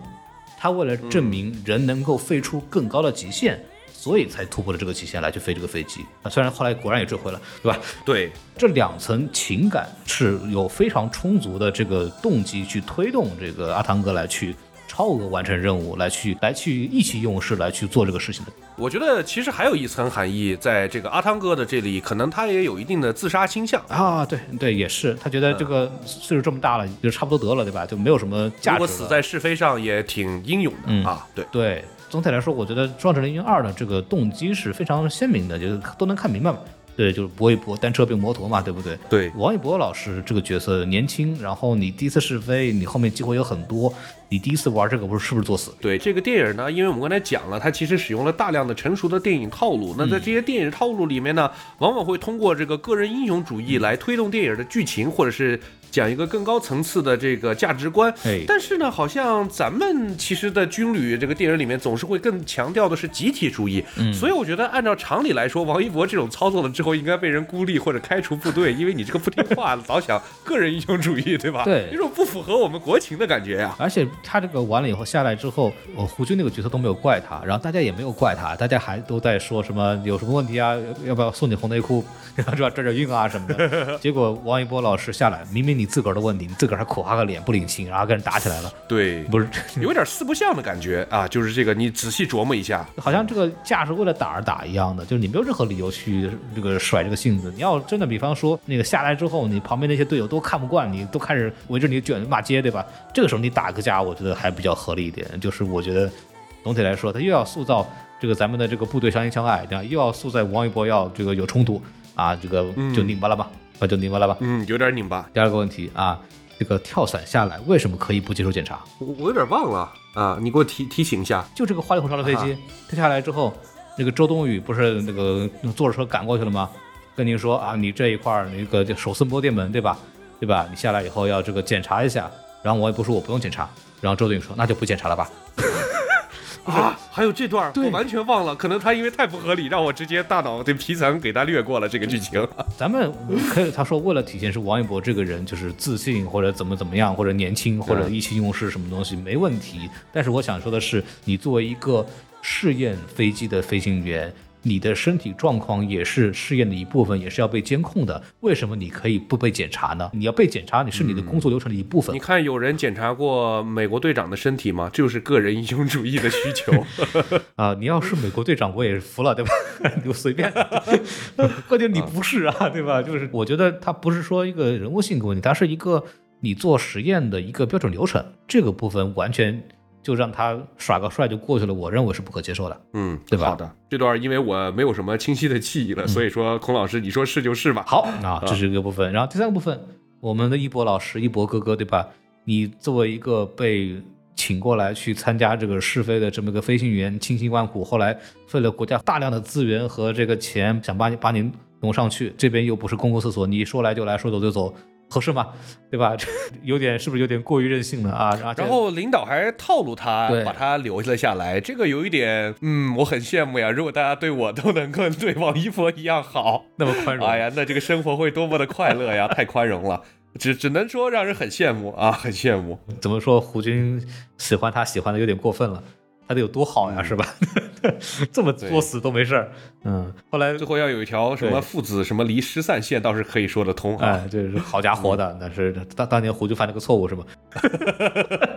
嗯，那因为他那个《壮士凌二》里面是那个阿汤哥那个搭档 Goose 的儿子在那里边，所以说他还有一段什么照顾不照顾的问题，对吧？啊，这可能就是啊，借鉴了一部分，但是根儿没找齐。谁知道呢？谁知道呢？对对，大概是这个意思。对，对，反正就是这一段，我觉得也是非常的儿戏了。就是我觉得，我不知道，我作为一个普通观众还好，就是反正人物性格嘛。但是我觉得，你如果是一个对军队比较了解的话，我说实话，比如说像你这样的剧迷，我觉得看到这儿，难道不觉得奇怪吗？哎呀，我是觉得我是抱着看电影的心态来的，不是看纪录片儿，所以我觉得倒是一个很常见的套路，我就可能又接受了吧。啊 我也挺宽容的。好的看来只要有一博哥哥在那儿，大家都会很宽容啊。天哪啊！你们怎么都这样？太过分了！你们 这是人物弧光啊，人物弧光。对你有什么要补充的吗？呃，然后我觉得就是 确实从这个剧情设计当中，还是有一些很强行的地方。哎就我刚才有提到嘛，就是那个胡军牺牲的那一次，怎么能坏的都坏了？这个对于我们的这个军事实力的形象，是不是有一点点小小的侧面的影响呢？这个是一点。还有这个剧情本身哈，就是这个王一博这个角色是不是给他下了咒了，还是怎么着？嗯，就是他飞啥啥爆缸 啊，就是他我数了一下，总共飞了四架飞机。虽然有的飞回来，有的没飞回来，但是都出事儿了。虽然他是个试飞员，但是以他百分之百的出事记录，是不是这个 有必要考虑一下？他是不是风水啊各方面？我觉得这个为了剧情呢，有的时候合理性牺牲的有时候略多。你稍微想一下就觉得，哎呀，好像不是特别能接受啊。你说你想看，他飞了四次，对吧？有有其中有一个你把大队长飞死了，然后还有一个是你一个飞下来白飞了。对吧？然后，然后那个还有一次是吧？最后一次你差点那个队友没带回来，就是您这样的成绩是怎么留在这个飞行大队的？呃，是啊，但是我要再强行找补一下啊、呃，什么？他不是说什么？呃，就是只有飞出极限、飞出故障才能体现出来价值吗？人家每次都能飞出故障，每次都能飞出极限，才是一个最优秀的试飞员的这个命运啊！这是他的这个超人的品质。那我要说了，人人让你测这个了吗？呃，就是 每次这个，人家、呃、我们可以聊下一个话题。人家田壮壮那个总师都说了，我跟那个胡军说，为什么你总能飞进我们这个工程师的心里边呢？这个王一博老师就是反其道而行之。啊、对，可能是超前的理解了这些工程师想要测的部分，也是一个会这个。揣测领导的想法的一些常用的职场技能，是吧？啊，嗯，王一博还是太年轻了，王一博还是太年轻了。对，嗯，对。好啊、呃，那这个说到具体情节呢，其实我还有一些想聊的，就是比如说影片刚开始的时候，嗯，对吧？咱们中美大战，哎呀，呃，然后那个美军飞行员歘就飞过来，嗯、然后、呃、不是美军啊，某外国敌对什么什么什么，呃，我没有说美军这两个字儿啊，他就差说是美国了。这个世界上确实也没有另外一架飞机长这个。不是 F 三十五的飞机长 F 三十五的那个样子，对吧？哎、首先呢，这个飞行员上来说了一个啊，We can come and go whenever we want，、uh-huh. 就是我们想来就来，想走。哎，你不是说王一博想来就？人家王一博就是学了美国飞行员的这些不良的癖好，所以吧，就是被这个美军的飞行员给污染了，所以才有了这些思想，想来就来，想走就走。然后呢，成功的被这个洗脱了。好，那这个从哪儿来的呢？就是一开始这个美国的飞行员跟他说啊，我们想来就来，想走就走。然后呢，王王一博当时还说了一个啊，他们是四代机又怎么样啊？那这里犯了两个错误。第一个呢，就是就是我们呃后来会后面待会讲哈，就是其实这个我们现在的按现在的分类来说，F 三十五呀，F 二十二都是属于五代机了啊，我们也都是大家都认可的啊，这是第一个错误。第二个错误呢，就是如果你在呃，一个飞着三代机的飞行员看到一个四代机呃出现的时候，你确实赶紧先跑吧。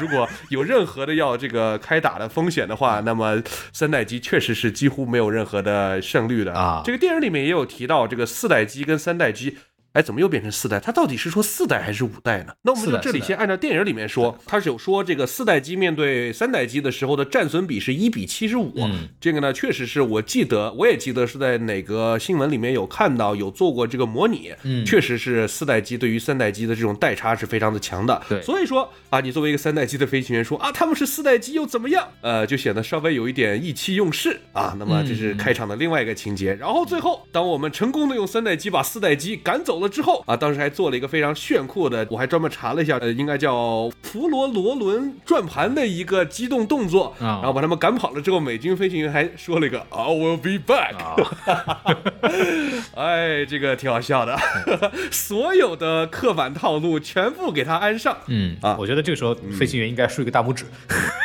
I will be back。对，然后还有那个中指，对吧？终结者这个竖了一下，嗯啊，对，所以所有的中国观众普遍了解的一些美式骚波文化啊，在这里都出现了。嗯然后呢，还有一个王一博中间有说了一句印象特别深刻啊，让我，但是我忘了具体是在哪个场景，但是我记得这句话，他说没有人比我更了解参数。那这里呢，对吧，也得去说一说这个原话呢，他毕竟是模仿了这个川普，对吧？他的原话哦应该说点什么、n o one knows parameters better than me。的这么一个套用啊，在这里，嗯。啊，我觉啊。得这个字幕的这个如果做成表情包，一定会火起来。对，他还差一句说 “You are fired” 啊，“You are fired”，“You are fired。对对。然后王一博的飞机正着火了，对，啊，可可可以说这个这个导演呢，对于这些美国的这个作为一个敌人的形象啊，了解的还是非常透彻的。对每一个点都踩在了他的这个软肋之上。嗯嗯，这可见导演看了多少遍《壮志凌云》啊，这个，嗯，对这说明人家的工作做得好啊。嗯，炒得漂亮啊，没有啊，呃学得漂亮啊，学得漂亮。对啊，这个部分呢，我提醒一下，它是来自于就是王一博迫降那个时候，然后不是下面啊地面的地面的人员跟他说你应该怎么怎么样，然后这个王一博说没有人比我更了解参数，对吧？然后 对，被被胡军果断打脸，对吧？还有十秒钟，这个飞机就要就要关了啊，你自己看着办。啊对对对，这里有点怂的有点快，哎，也让我比较意意想不到啊。啊，不过那个有一说一，咱们说回来，这个地方还是个优点，就是胡军那个出场，我觉得做的还是非常不错的。啊，一下立住了人人设哈。对对，包括那个掐秒表啊，告诉他你还有十秒钟，整个这个设计啊什么的，我觉得，哎，胡军这个人物在这儿开头的这个出场，我觉得，哎，算设计的是不错的那么一一个桥段了。对，也很经典，当然反正是很有效。所以说，胡军这个角色设计的从头到尾一直都还是不错的。对，然后说到这儿呢，我觉得刚刚你在说飞行员对吧？飞行员这个事情，我觉得它里边剧情有一个比较大的个问题。呃，我们又说到这个电影，它有一个主线，明面上一个主线是王一博的成长，对吧？然后它里边另外一条主线呢，就是给新一代的飞机测试发动机。啊，本质上这个剧情的开始也是因为目前的战机它从引擎上跟不上对方的新型战机，所以导致我对方锁定不了，导致我其实没有发挥出我的战略作用嘛。所以说下来才会有说我要试这个新飞机的这个发动机的这么一个事情，才把王一博啊、所谓的骗到了这个新的这个飞机的试验的这么一个新的故事情节里面去。所以说，发动机这个问题啊，本质上来讲，它应该是所有试飞的核心，对吧？我们虽然说是从发动机开始的，但是我们第一次试机的时候发现是反尾流不行，对吧？然后开始搞那个反尾流伞嘛，这就变成个支线了。然后第二次试飞又是什么地方不行啊？降落伞不行，对吧？然后哦对第三次试飞，往鸟撞不行，对吧？这这个东西嗯没有一次确实，我们加起来看了三遍，好像都不太记得最后这个发动机咋样了呢？对好像成功了。哦，成功了，成功了，最后成功了。对，最后是成功了嘛？最后他要最后的测试科目是你吃素之后，然后呃通过这个反尾流伞控制你的反尾流之后，你成功的能够唤起发动机，然后进行接下来的这个正常的就是飞行嘛。他其实测试这个科目嘛，然后后来他就发动机成功的回复了，然后他就算这个测试顺利，对吧？但是整个你看期间这个过程，其实跟测发动机关系不大，出问题的地方都不是发动机，还是说我理解有错误？这个我觉得有一点点 technical，所以、呃，其实它这个叫反尾旋，嗯尾旋呢是一个一般来说都是比较致命的一些事故了。嗯，我能感觉下来一个关键问题是，他每次都遇到了一个问题，叫飞机失速。对，但是它失速是为了测试这个把发动机的这个功率啊各方面的性能调到过高了之后，就让它失速，然后再重新启动这个发动机，为了去验证它的各种状态，就是它需要把这个发动机呃过载了之后，才会出现这个防伪这个尾旋的这个情况，然后尾旋的话，他要再想办法再救回来。所以说尾旋本身的产生是为了测试发动机而这个必要的。明白了，我觉得那这种这么方来说，它还是有有一定的关系的，对吧？对，我觉得这块儿呃还是说得通，因为这个尾旋本身也是一个。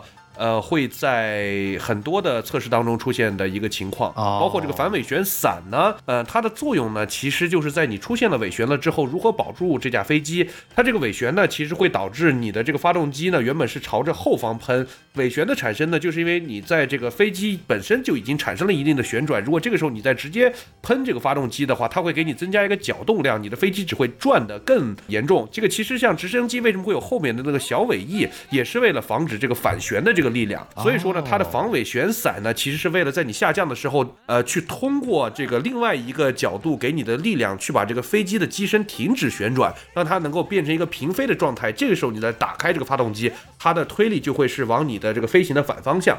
这个是我理解的，它这里需要测试，就是为什么需要想办法通过反尾旋伞来防止这个尾旋的情况。就是你这么捋，反而觉得它反而还比较顺了，对吧？一开始发动机不行，对吧？发动机有很多的问题，对吧？就是你首先首先要让它在失速的情况下能够被这个控制住。那么首先你要去解决的这个反尾旋问题，所以说他发现一开始这个反尾旋好像这个需要被解决，所以说搞了这个伞，对吧？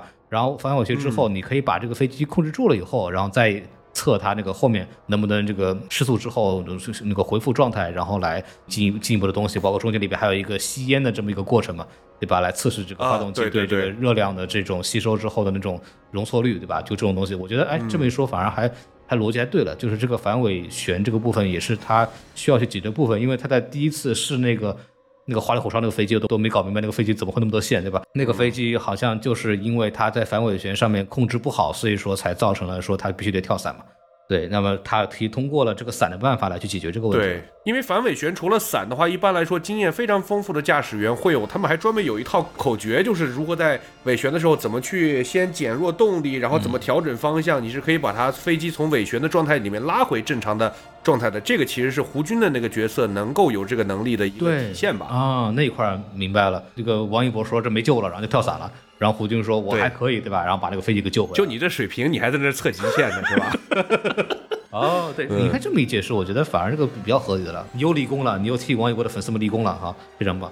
啊对，呃我也把你捞回来了。哎，对，非常好，哎得救了，得救。我觉得这一块儿你这么一说，我觉得还是可以被理解的。你看，我也不是一个不讲道理的人嘛，对不对？然后 说到这儿，我就要说到一些进一步的问题了。这个怎么说呢？啊，我也是看到了一些资料，我发现这个这个电影里面出现了一些比较严重的这个军事问题啊，我也不知道，问问你看看你有什么评价啊？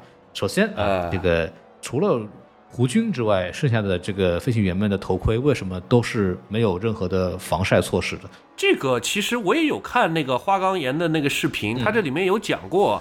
呃，是说你不应该是透明，但是我我以我之前看过的资料，还有各方面来说的话，一般我记得头盔是有两层，有一层是透明的，有一层是戴墨镜儿的。对，然后戴墨镜的话，一般会是在高空的时候，阳光特别的刺眼，你一般是需要戴这个墨镜的。对，然后呢，确实，呃，我估计它应该是双层的啊、但是它可能因为需要露脸的这个需求，确实呵 呵嗯一直是透明的。呃，也可以想象哈，在天空中没有云，然后你要对着太阳飞，然后还没有墨镜，应该挺难的。对，而且呃，我我我可以确认的是，它确实是双层，就在电影里面你是看到的，就是很清楚啊它是双层的。啊对，你看，但是胡军老师在那个角色在沙尘暴的天气里边，依旧戴了这个护目镜的头盔，有那个有那个深色那一层。这几位老师在这个大、大太阳底下，还有雪山，对吧？还有反光，你想想看，在这种情况下，它还还是半全透明的在那儿飞着，这个东西我觉得是不太合理的啊。对，当然你说你非要解释，我们也可以说拍电影儿，对吧？你这头得脸得露清楚才行，那你非要这么说，我觉得也没什么问题啊，可以接受。嗯对，然后还有一些比较有趣的设定啊，我也可以请教你一下，比方说，对，在这个开头的时候，那个我们的那个歼十 C 就追击所谓的敌机的时候，呃，有人说就说了，这个监视明明在一百公里之内就能完成锁定，你这个东西睡了半天，那么近都锁不定，你这都算怎么回事儿，对吧？你是在抹黑我们的这个飞机啊？对这个问题吧，其实我们又可以扯到壮志凌云了，因为你为了拍电影儿，现在确实哈，从这个四代机以后，其实大家都是所谓的超视距空战，就是你不可能是在用肉眼看到对方的情况下所进行的这些空战。呃，狗斗就是我们叫 dog fight 啊 fight，呃，就是两架飞机像狗一样咬来咬去这种情况的，在二战的时候是非常常见的，还有像在这个呃朝鲜战争的时候都是有，但是现在确实很少了。不过呢，你为了拍电影，你要是拍两个都这个两个场景在两个完全不同的空间里面的飞机作战，确实也没什么意思。所以说呢，呃，像壮志凌云的做法呢，就是强行给他设定了一个场景，让他们两个必须要待在一起，对吧？是这个阿汤哥跟他的这个飞机其实不知道是敌是友。那在这里呢，我觉得也可以解释得通，就是这两架飞机为什么离得这么近呢？是因为呃，毕竟你是在一个警告式的这个飞行，而不是真正的空战啊啊。但是呢，这里确实也解释不了，就是这个锁定怎么这么艰难，这个可能也是一个戏戏剧的需要啊，需要在这里呢有一个这种倒计时的感觉，半天锁定不了，然后最后锁定了，给带来的这种紧张感。嗯，啊，剧情需要，剧情需要。对，类似的还有很多啊。反正这个我在网上看到军迷们，反正非常愤怒，就这个电影。呃，对，所以我就说这个电影有三伙人都惹不起，一伙是王一博的粉丝，哎一伙是部队的人，一伙是军迷，他们啊都不太好说话。啊，对，所以你还问我说为什么这个电影没有评论呢？哎呀，好难呀！所以我每说一句话，你待会儿一定要记得帮我剪的时候，把一些稍微有点过激的词汇都给我剪掉啊，哦。我觉得没什么说的过去，你我你比我强多了。啊我我帮你挡，我帮你挡箭，好吧？对，就再说啊，比方说那个歼二十的那个尾部涡流啊，理论上是没有的。对，因为这是歼二十的一个专门的设计，为了避免尾部涡流。为什么有尾部涡流会对这个飞机的这个尾垂部的那个发动机那块儿会造成损伤的？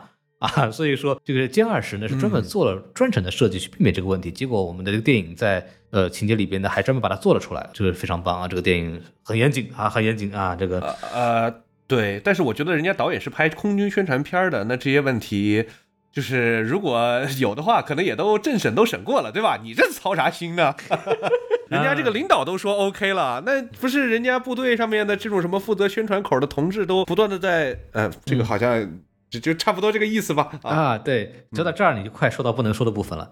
对，就是、啊对对对实际这部电影的产生呢，有很多的小故事啊。对，想我想想要不要再说啊？呃，先不先不聊这事儿。对，先还有一个部分，到时候再剪再剪。哎，对，还还有一个部分你可以聊的东西呢，什么呢？你看，我们叫那个歼十六上面有挂导弹呢，对吧？然后那个导弹上面出现了一个非常可以证明这个电影的飞机是用 CG 做出来的这么一个部分，就是我们可以看到那个导弹的卡损呐、和那个电线呐、都没有连在那个飞机上，也就是说，根据实际情况呢，那个导弹是不可能在那个飞机上固定住的。哎啊，尤其是你看，你这个物理上你没有搞定就算了，那个霹雳式那个导弹啊，它那个电器那个脐带，我们叫脐带电线，叫脐带电缆。那个电缆呢是不光是你要通电，它有很多什么信息数据传输也要通过那个电缆。结果那个地方也没有连，你可以理解为就是理论上来讲，那个导弹根本就发不出来。那个导弹能够挂在飞机上的唯一的合理解释就是有人把它焊上去了。哎，是，呃，这里呢还有各种各样的什么导弹的位置啊，不对呀，这里那样那样这样的问题，呃，可能因为经费的限制，嗯，哎呀，就买不起模型是吧？呃，没听说过对这块儿确实不好聊，对吧？你说这个大家对吧？你你要说了一会儿不对，那就说的是另外一会儿就对了，这个嗯，哎呀，很难对很难。这个我们也不解释，因为我也没有那么那么懂。但是就是有一个 UP 主叫花岗岩，对他那个视频已经很多人观看了，大家有兴趣可以直接去看看那个视频。对那我们呢也不算是就是研究的这么深入的，嗯，呃，一些已经不能叫爱好者了吧，可能就是叫这个铁粉了。对啊，花岗岩，嗯呃，花岗岩工作室，大家可以去搜一下这个 UP 主，我觉得他讲的还是比较的详细的啊，比较详细的。嗯对，然后就把成功把战火引到他那边。对，然后我要说到另外一个问题啊，这也是一个常人性错误。你还记得那个迎面而来的中指吗？啊，这非常记得，非常记得。啊，这个 supposedly 这样速度两个飞机的对飞，是不是没有人速度可以快到可以竖起这个中指？对，你可以大概的算一下，音速是每秒钟三百四十米。那刚才我们假设他们在飞机飞的时候是亚音速，对吧？应该可能不是超音速，没有那么激烈。哎那亚音速我们就算它可能以七八百公里每小时的速度的话，他们每秒钟大概移动的速度是三百米左右。哎呦，那他这个三百米一秒还能看到竖中指，那这眼神儿还不是眼神的问题，你要仔细看它那个，你要竖中指的速度得得准到什么程度，才能正好在那个交汇的地方把中指成功的竖起来。哎呦，那不是说明了人家的美军飞行员训练过于有素，能够精确的把控时间，输出他想说的中指，就是有一点利他人之危的感觉哈，这个不好啊。什么情况呢？就是我们假设那个美军的飞行员是闪电侠，他是有可能可以做到的。哦、对，确实，闪电侠经常干这种事儿，他说不定就是对吧？哎那个那个谁被因为打人被开除了之后，找了个新工作，巴里艾就在这个电影里面啊，巴里艾伦是吧？的新工作是当这个竖中指的人的 finger man。嗯，啊说到这儿的时候，我们就要又聊到这部电影的精神父亲那个壮志凌云了啊。啊，壮志凌云一好死不死，人家也有这个桥段，在八十年代人就有这个桥段，但是人家那个东西也是有合理解释的。在这个《壮志凌云一》里面的情节呢，是阿汤哥在遭遇那个苏联的飞机的时候，他是就是相当于这个飞机平转一百八十度，像照镜子一样，就是正好一个人在一个飞机在上，一个飞机在下，一个头朝上，一个头朝下，座舱互相对着的，还都是透明的。然后两个是平飞，相当于是平行的同一速度的情况下，那么他们两个人相当于是相对静止，那么阿汤哥才竖起了这个中指对着苏联飞行员。这样的话，你也来得及竖，对吧？人家也看得清楚。对，就是。嗯，我不知道这个物这个导演在这个《长空之王》里这么设计，是为了致敬这个电影，但是又不想抄袭，所以说编出了这个桥段。那么在这种情况下，你的这个物理应该是没有学太好，我的感觉。哦，而且我刚才想起来啊，还不是就是三百公里每小时，它是相对的，所以说是两倍的速度，双倍是六百米每秒。对，哇哦，你看看人家这个中指的这个训练有素，看来只有闪电侠能够承担这个任务了。美军都是闪电侠啊，太棒了。啊，电影里面真的是有太多的嗯不符合物理常识的一些，或者是一些军事错误的一些东西。我觉得说老实话，它作为一部空军出品的电影，它是出现了一些严重的问题的。而且这个说了说老实话，那个我还问了这个，我跟花岗岩工作室，我老实跟他讲，我是有交流过一次的。然后他专门跟我提了一句这个话，他说。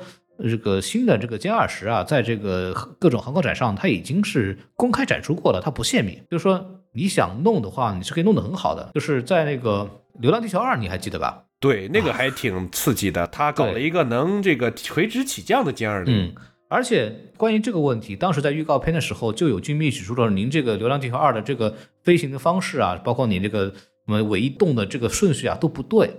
然后呢，他还专门的就是根据这个东西还重新改了，而且在我了解到的这个《流浪地球二》的这个制作细节的时候，他们的美术专门提过这个事儿，说我们当时在做的时候，我们看不到第二世长什么样子，对不对？所以说我们是嗯通过跟军迷、跟这些航模去航模展去看各种各样的资料。来，在没有拿到官方的支持的情况下，我们揣测做出来了这么一版歼二十，然后它才能表现出的比较好。那么长空之王，它在军方背景、官方支持的情况下，依然能犯出那么多的技术错误来，确实是非常的了不起的啊，非常了不起的啊，这是花岗岩说的是吧？啊！这个这个部分不是了啊这个部分是这个是啊啊这个部分是我在网上查的，就是这个《流浪地球二》确实为了去做好歼二十的这个想象版的这个飞机，他们是跟大量的这个军事博主有过交流的。嗯，对，我觉得这就说明一个什么事儿呢？咱们就是就怕有人开始卷了，这可能 对，我觉得，哎，这个嗯电影真的是这方面没有做好，我觉得着实有些过分。我是觉得这个电影如果说是早一点上映，或者在《流浪地球二》之前上映，嗯它的竞争对手就只有什么空天猎，可能大家还在啊夸说这个还原的挺好。哎呀，真讨厌这个《流浪地球二》，怎么出来搅这个浑水？对你拍你的太空就行了，你怎么还搞个歼二零啊？啊，我都替导演咽了咽不下这口气啊！这你就相当于一个业余拳手把一个世界拳王冠军给打死了。这不是有一种马保国？对啊，马保国把泰森给打死了，你就可以这么理解这件事情，你知道吗？呃，什么玩意儿？是我，所以我是完全可以理解很多军事博主就是非常的愤怒对这部电影。你还有什么落井下石的部分吗？不是我。我们就不不下实了嘛，可以聊点稍微放松一点，跟这个呃直接喷他这个不太一样的方向啊。首先我让我记忆深刻的，因为最近不是北京老沙尘暴嘛，然后这个电影里面有一句话叫做“沙尘暴是战备训练需要”，嗯，以后我希望这个北京的市民们也能够记住这句话：沙尘暴是战备训练需要，你们就不要再抱怨整天沙尘暴这个事儿了。哎，啊、然后呢，还有这个非常非常的明显哈，他其实不光这个导演特别的喜欢，可以看得出他很喜欢壮志凌云，他还是一个很喜欢各种各样的军事片的这个导演啊。嗯。那在这个新飞行员训练的时候的那个场景呢，啊、从那个床的摆放啊，整个场景的设置啊，就跟那个全金属外壳里面一模一样，然后整个哦。镜头，哇哦，都就是我们可以说对《壮志凌云》呢，某种程度上是致敬，但是这个全金属外壳就是一模一样啊！大家如果有兴趣的话，可以去看一下这部这个库布里克的经典的反战的电影啊，非常嗯非常非常的经典。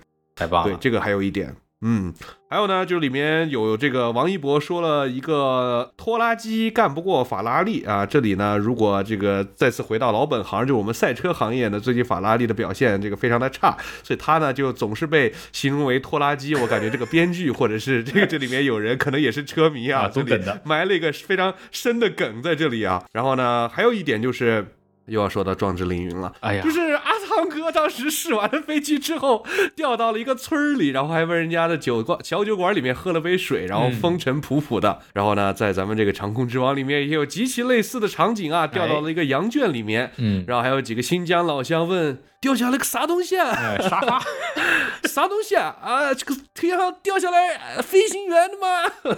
让我非常亲切哈，这个我们新疆老乡的口音让我啊一下回到了故乡了。还说呢，买不起沙发对吧？然后下来一个啊座椅买不起沙发吗？这不是掉下来一个吗？然后还是在羊圈里啊，看着我非常开心。我建议这个这个这位新疆老乡可以去想办法去骗一些理想来进到沙漠里边，就有更多沙发了。对，嗯嗯，你懂的。呃，嗯，好的。还有冰箱呢，还有冰箱呢，对不对？对，啊，对对对，这样一下解决了所有的这个老乡的生活问题、啊。对，怎么这个理想的硬广这么硬吗？就这个增程式发动机，这个三缸发动机就算了啊，你不要要了。哎，四缸了，四缸了，怎么不能乱黑对吧？啊，对对对对对，哎，天哪啊！哎，好，暴露出了我对这个国产电动车非常了解。嗯，对，这个孔老师一听就是这个 电动车的车主是吗？啊，那我这里呢还想补充一个小的知识，是说这个电影呢其实一直在讨论的是一个测试发动机的问题。这个发动机呢其实也是所有的军迷最近可能几十年都非常非常关心的一个技术的发展，也是制约我们军事发展的一个重要瓶颈。在这个电影里面有说呢，他当时测试的是一个叫涡扇二十一泰山的发动机，它的这个技术指标的设定呢是要推重比是十，这个推重比呢一般来说是呃大家不是非专业人员最好理解，就是这个发动机为什么。呃，更先进的一个数据推重比呢，就是指你这个发动机能够产生的推力跟它的自重相比。当然，它这个推重比越大，说明这个发动机可以以更轻的重量做出更大的推力，这个也是一个最重要的技术指标之一。那实际上呢，我们目前广泛使用的这个这个战斗机的发动机呢，呃，在大概。这个十年前呢，终于成功的国产化了之后呢，呃，列装的是一款叫做涡扇十太行发动机。这个的发动机呢，其实也是经历了很久的这个实验，最早在一九八九年其实就第一次实验过，然后在二零零六年啊，终于是投产。它的推重比呢，当时是做到了七点九。那我们现在这个电影里面提到的涡扇二十一呢，其实是指代的呢，是我们目前正在研发的一款还没有列装的，叫做涡扇十五。这款发动机呢，推重比就会达到十以上，这个也是这个电影的原型。目前来说还没有从公开的信息里面得到它已经列装的这个消息。它呢，其实就是呃为我们的这个歼二零战机所准备的发动机，因为其实其他的五代机呢都已经装备上了这个推重比在十以上的最先进的发动机，比如说这个美国的 F 二十二上面装的就是型号叫做 F 呃 F 幺幺九的发动机，然后 F 三十五上面装的就是 F 幺三五，它们的推重比呢都能够达到十一以上。并且呢，他们早在零五年就服役了，哦所以说中国确实在航发方面有落后美国大概二十年的技术差距。这个呢，确实是人家当时用钱砸出来的，再加上美苏冷战，啊，其实美苏冷战呢，也导致现在直到目前为止，俄罗斯的航空发动机也是非常非常的先进吧，在这个世界上仅次于美国，依然领先于中国。像这个俄罗斯呢，也有一款叫做 AL 四幺的发动机，这款发动机呢，也是一款推重比在十以上，目前已经装在了它的这个苏三五的战机之上，它的这个苏五七最新的五代机呢，也会列装这款发动机。其实这款发动机呢，也是前两年中国有从呃这个俄罗斯买了二十四架苏三五，其实这个飞机的各种航电呀，都已经落后于现在中国的这个水平，但是就是因为它的这款 A 幺四幺发动机依然是技术上面无比的先进，所以我们。啊，也是因为这个原因买了他的这个飞机，所以说其实还是刚才讲到的这个问题，这个电影的大的编剧上面的一些点呢，其实我还是非常能够感同身受的，也是非常符合我国现在的一些技术的现状、瓶颈和发展的需求啊，这一点上我还是很喜欢的。对，然后说到这儿啊，说到这儿啊，我就不得不说一说这个。非常有趣的一些关于飞机的问题了，就我们刚才也提到了，这个飞机老有一个问题，说什么三代四代嘛，是吧？这种什么这个，我特别好奇，这个飞机，因因为在《壮士凌云二》里边不是，呃，美军的假想敌是五代战机嘛，说是，我对吧？就是这个代到底是一个啥意思？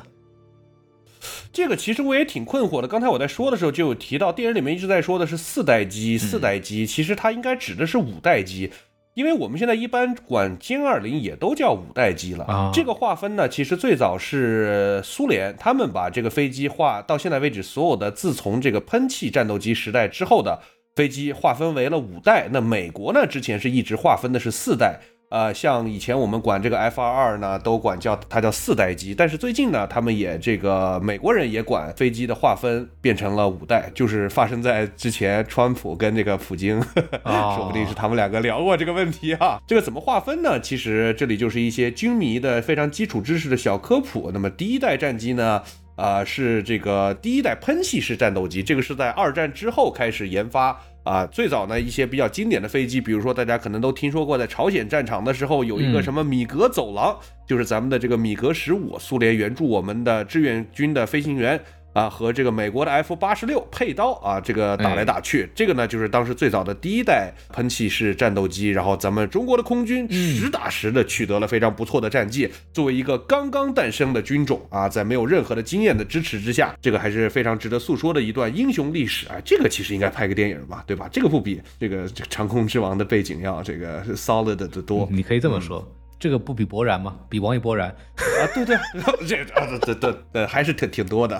比博然啊 好，呃，然后呢，后来就有了第二代的战机，大概是在六十年代的时候，比较代表的机型呢，比如说这个苏联的米格二十一，他们的一个比较显著的特征呢，就是他们从他们是第一代超音速的这个战斗机，然后像米格二十一呢，最高的速度可以达到两倍音速。那么中国呢，其实也是最早的国产飞机，也是大概从国产战斗机也是从这一代开始的，就是像歼六啊、歼七，我们都把它称作是二代机。呃，歼七呢，其实是在中国应该算是服役时间最久的战斗机。呃，这里其实我还可以插个小故事，就是我我当年小的时候，因为很喜欢飞机，然后有一次，我爸带着我去我们家附近的这个郊区的一个飞机场边上，然后报了一个当时还比较少见的巨大的这个。这个这个单反相机在那拍飞机，然后咔咔咔，刚拍了两张，就一辆 军车停到了我们的面前，然后就把我们带进了空军基地，哦说我们是间谍。当时我还啊不，就是怀疑我们是间谍，但我们当然不是间谍了啊。但是呢，就是，但是我真的因为进那个进那个军事基地是非常近的，看到了咱们的歼六跟歼七战斗机。嗯，天哪！那个大概是二十年前的事儿了，然后呢，后来军军这个兵哥哥还挺 nice 的，没有原本说要没收我们的相机，但是最后只是删除了照片就放我们走了。所以说呢，这个是让我对于咱们的空军有了近距离接触的机会，但是呢，可能也从另外一个角度阻止了我成为更深一层的军迷的这么一个契机，因为害怕被抓。这个好家伙，有过被当间谍抓走的经历。嗯，对，所以我是实打实的见过咱们的二代机。然后呢，三第三代的战斗机呢，一般是指在六七十年代的时候啊，然后比较这个常见的机型呢，包括这个 F 四这个飞机呢，是在越战期间美国的主力战斗机 F 四、F 五，然后呢还有米格二十五，这个米格二十五呢也是一个很著名的飞机，因为它是第一款能够高速飞行到这个三倍马赫的这么一个。这个苏联人管他们叫做高速截击机。就是专门用来截击呃对方的战机，甚至是导弹的这么一个机型。嗯那它还有个非常著名的故事呢，就是它因为飞得非常非常的快，美国人就老想知道苏联人到底是怎么拥有了这种外星科技。然后直到这个一九七六年，当时有一个苏联中尉叛逃到了日本，然后美国人才发现，我、操，这个原来苏联人造了这么牛逼的飞机，用的全都是不锈钢啊！他们的这个设计思路呢，就是他们造一个特别简单的飞机，但是让它的发动机的寿命特别的短，就是嘣儿飞了。他说应该是飞个几次，这个发动机就完蛋了嗯啊。所以说呢，但是很有意思的事情是，我觉得这个理念可能深深影响了这个马斯克。哦，因为最近他那个星舰其实设计理念就是用的都是特别便宜的不锈钢，但是他怼了二十四台吧，还是多少台发动机，就是力大专飞的这么一个设计理念，非常的呃前苏联。可以说这个苏联虽然不在了，但是它的理念依然在改变着今天的美国。嗯啊，我的天，呃，这都能被你卷回来。啊，对对对对对，这就我跟你说，这里面的联系，如果你了解的多的话，特别特别的有趣。啊，呃，然后呢，就是到了四代机，四代机呢，其实就是全世界目前主要的国家的主流的战斗机都是第四代。它呢，大概最早是从七八十年代开始做的研发，像我们很著名的什么 F 十四、F 十五、F 十六、F 十八，然后苏联的苏二七、米格二十九，其实都是第四代的战斗机。我们国家面目前主要列装的这个歼十啊、歼十一 B 啊这些机型也都是四代。然后呢，在这个电影里面出现的这个歼十六呢，其实是被称作四代半，就是呢它是四代的基础，但是换了很多先进的电子设备。嗯啊、比较著名的机型呢，就是有这些什么像苏二七的各种改进版，苏三零、苏三五啊，还有国产的这种歼十六，再加上一些比如说欧洲的这个台风战机啊，还有包括法国的阵风啊。啊、包括一些美国的飞机的改版，F 十五的升级版，F 十五 E，然后呃 F 十八，哎，应该是呢 EF 这一款，反正这些也都是四代机的升级，我们管它叫四代半。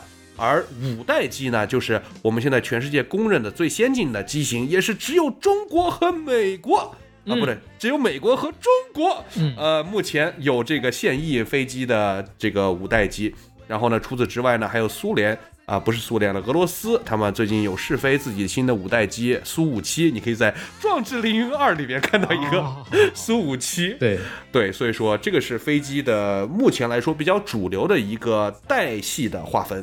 天哪，大概就是它，反正根据一些标志性的一些数据指标来去划分，对吧？大概是这么一个。对，呃，比较典型的特点就是有代差的战斗机之间，如果打起架来的话，几乎就是不会有任何的取胜的几率胜算啊。对，就跟这个拳击比赛里边的重量级一样，对吧？那个重量级和银量级呢，就是打不起来。对对对对对对对对对。啊，这么一个玩意儿。我还有个问题，就是我对那个飞机特别感兴趣，就是他王一博和胡军第一次试飞的那个。邓飞去飞那个新飞机嘛，然后就是他们两个人飞那个就全是线的那个，全是电线那个飞机，那那玩意儿到底是啥？对，那个那种呢叫教练机，这个教练机呢也是很重要的一种机型哈，因为呃你新上来一个学员不可能直接拿一个这个对吧现成的这个战斗机非常昂贵拿给他们飞，所以他们要不断的通过飞教练机来学习一些基础的飞行的技能。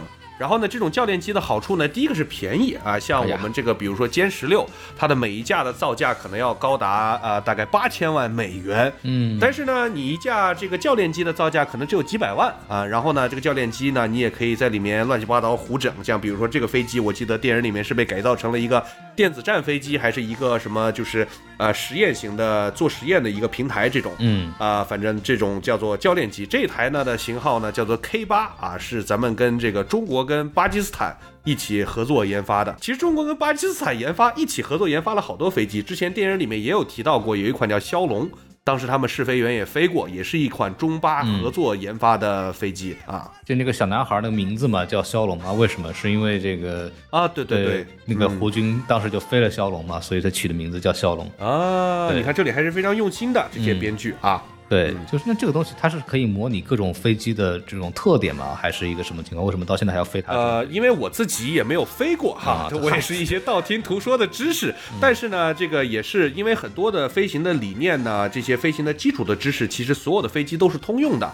像比如说阿汤哥，他呢，这个自己也是一个喜欢飞飞机的嗯这么一个飞行员，他自己呢平时也会飞一个跟教练机类似的。一般来说，教练机都是活塞式发动机，它的速度不会很快。啊、但是呢，它能够学习很多，比如说飞机的呃，你如何保持自己的机翼的稳定啊，然后去改变各种各样的这个机翼的飞行的方向，这些知识呢，基本上都是通用的。啊，原来如此。嗯然后还有一个问题啊，就是这个我其实我第一次看的时候，我也非有很多疑问，就是它里边飞机的发动机关停，人家不叫什么什么引擎失效，人家叫发动机停车。但是我这个也是了解了一下呢，大概有一种说法是说，这个术语呢来源是说，它为了跟我们平时比较呃这个常见的这种关停啊所区分，因为关停呢往往是就是被动的，但是停车呢一般来说强调它是一种受控的、有序的。呃，可能是主动，可能是被动的过程，所以说呢，它也是为了表达一种技术上的特有性吧。啊，啊这个词语，如果啊，我觉得不用特别的去这个，对它应该就是一种术语跟描述的方式。啊，对。然后说到这儿边，还有一个，就之前我们也聊稍微聊了一下，就我觉得有必要说说明白的一个东西，就一直在测那个叫叫什么失速，对吧？失速，失速有一个问题就是，你看到他们每次在测的时候都是要大仰角。对吧？就是这个飞机巴不得快翻过去了，对吧？说才才说才那个失速，说为什么要这么干呢？这个部分我其实我也专门查了一下，这个还挺有意思的。就是因为这个一般来说，这个飞机得飞起来，它需要这个气流形成某种这种上升力，对吧？这样这样飞机在以某种角度在那儿飞的时候，它才有那种上升力。那么在如果在一个飞机飞得很慢的，就是在引擎关掉，就我们在这个刚刚我们就讲到这个发动机停车嘛，就你要把这个发动机给关掉之后呢，然后它速度会降低，然后你就会产生一些这种所谓的乱流啊，然后这个机翼就不会产生升力了。那么这种情况下的话，飞机需要在低速情况下保持这个需要的必须的，就是不掉下来的升力的话，你必须得把这个飞机的那个攻角要搞搞得非常大，就会形成一种类似像仰就这样仰过去的这样一种情况。但是如果你的这个这个角度大到一定程度之后呢，你这个气流也没办法去支撑你足够的升力了。那么这个时候就会很容易造成这个飞机坠毁的这种情况，就是在我们所有的这个剧情里边，基本上每次都会说到啊，这个飞机会失速，要掉下去的，一般都是来说都是呃这个问题，就是发动机停止之后，你的飞机仰角仰到一定程度以后，实在支撑不了了。就这个失速了，这就涉及到一个我们另外一个非常非常著名的事件了。这个呃，涉及到电影宣传的一个问题，就是二零零一年，当时有一个呃稍微年长一点的人应该都记得，就是王伟嘛，那个飞行员是呃牺牲的那个故事。电影的宣发的时候，其实做了一件非常让大家很愤怒的事情，就是他在那个抖音短视频的里边提到了说，是因为飞机性能出了问题，所以导致了坠机。这个东西的一个实际情况，是因为王伟飞行员当时是利用这个，就是我们当时刚刚就讲了叫截击机，对吧？它是一个高速截击机，然后来去做一个驱赶，因为当时是美军的这个侦察机来我们南海这个地方来去所谓的侦察嘛，那入侵到了我国的这个领空了，所以说王伟领命那个开飞机来去这个驱赶，但是这个部分它产生了一个非常难度高的这么一个运作环境，就是什么呢？因为侦察机的速度是非常慢的，它螺旋桨的对吧？就是非常慢，然后这个截击机。它是一个极其擅长高速运转，但不擅长低速飞行的这种飞机。那么，就如我刚刚讲的这个知识啊，它在那种情况下是极容易产生失速的状况，就是它的飞机飞到飞到很慢以后，它很难支持，所以它必须得用一种很大的仰角来去飞，那么会呃极容易造成这个飞机事故。但是我们必须得说明白的是，王伟这件事情本身跟飞机的这个能力没有关系。王伟是因为他在那个情况下需要紧贴着美军那个侦察机来去逼退他，逼他把他逼出海域。他本人本身是开得非常稳，并且挨得非常近的，这个在驾驶的这个飞机来说是一个难度极高的救助动作。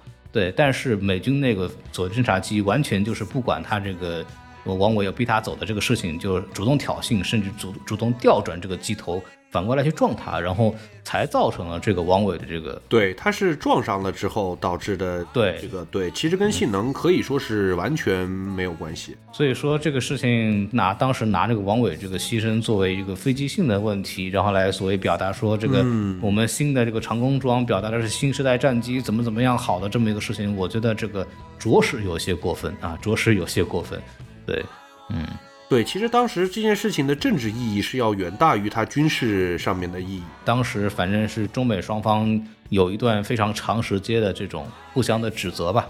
对吧？呃，有这么一个事情。不过这个事情是美国人的错，还是挺、呃明确的，而且美国人也承认自己的问题。其实王伟这个事情呢，我觉得也可以借此机会来跟大家就是稍微讲一讲。嗯，八幺幺九二呢，可以说是中国任何一个军迷的心里面，如果问他有五个数字的话，这个应该是最能够体现出来的，因为这件事情本身的宣传力度是足够的大。对，第二呢，再加上其实中国近几十年以来吧，真的是因为跟敌国的军敌机摩擦所产生的这种空军飞行员的遇难啊，飞机的坠毁也是这唯一的一起。对而且出现在了一个还是比较这种关键的时期。当时中美的关系呢，因为是九幺幺之后才有所好转，所以这当时还是九幺幺之前。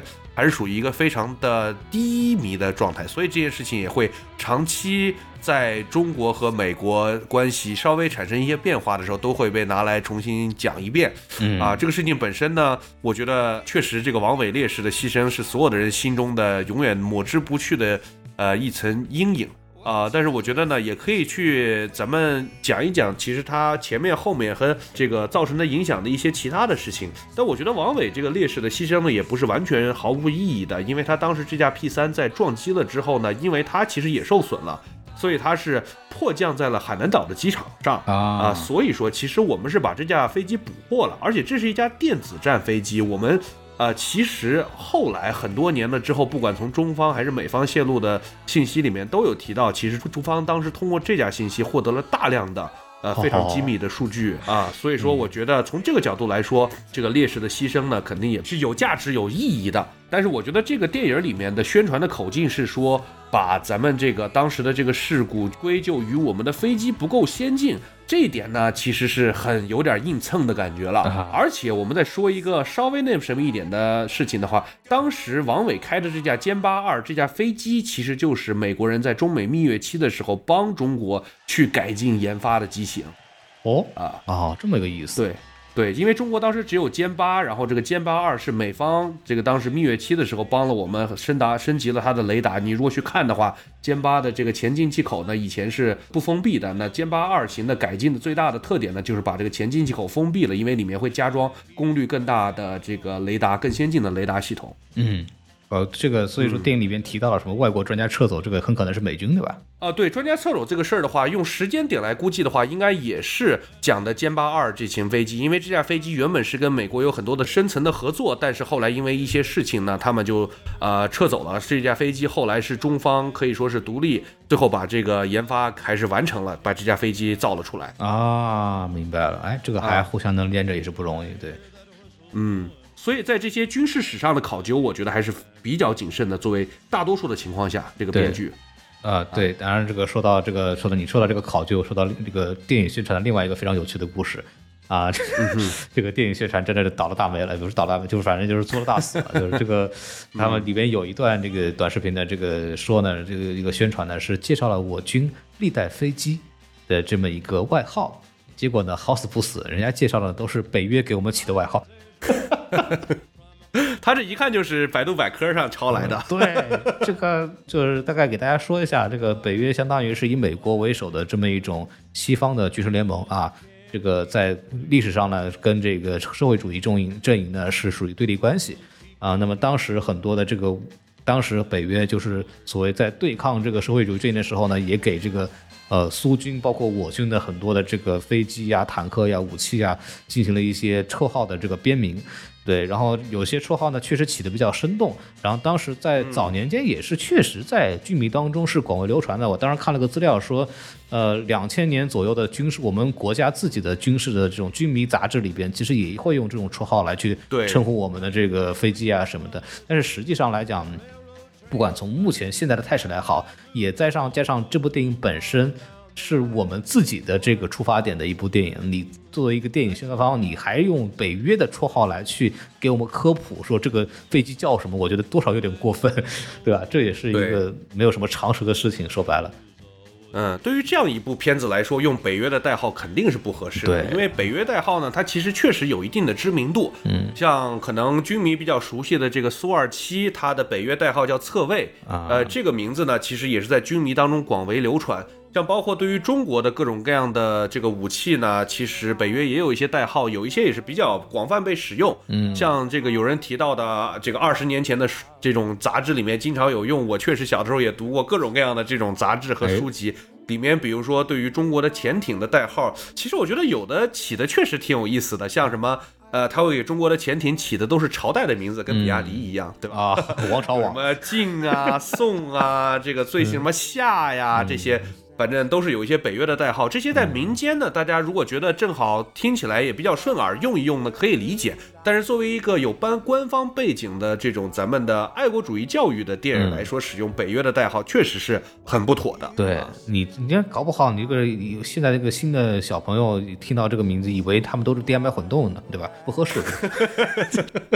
就开了个玩笑，说你这个潜艇是哦，而且现在很多的潜艇确实是这个先进的科技。是全电推进啊！哎，这个比亚迪里面，这个看来有人是这种老牌军迷啊。那那就是 EV 了，对吧？这个汉 EV 啊，是 EV，是 EV 啊。就 这个有点扯了。不过咱们严正的说说一下，就是你作为这个有电影宣发方，如果你再用这种称号来去做做科普的话，着实是不合理的啊。这个本来就是咱们的目的，就是为了宣传我们自己的空军，对不对？你还用北约的这个说法来去。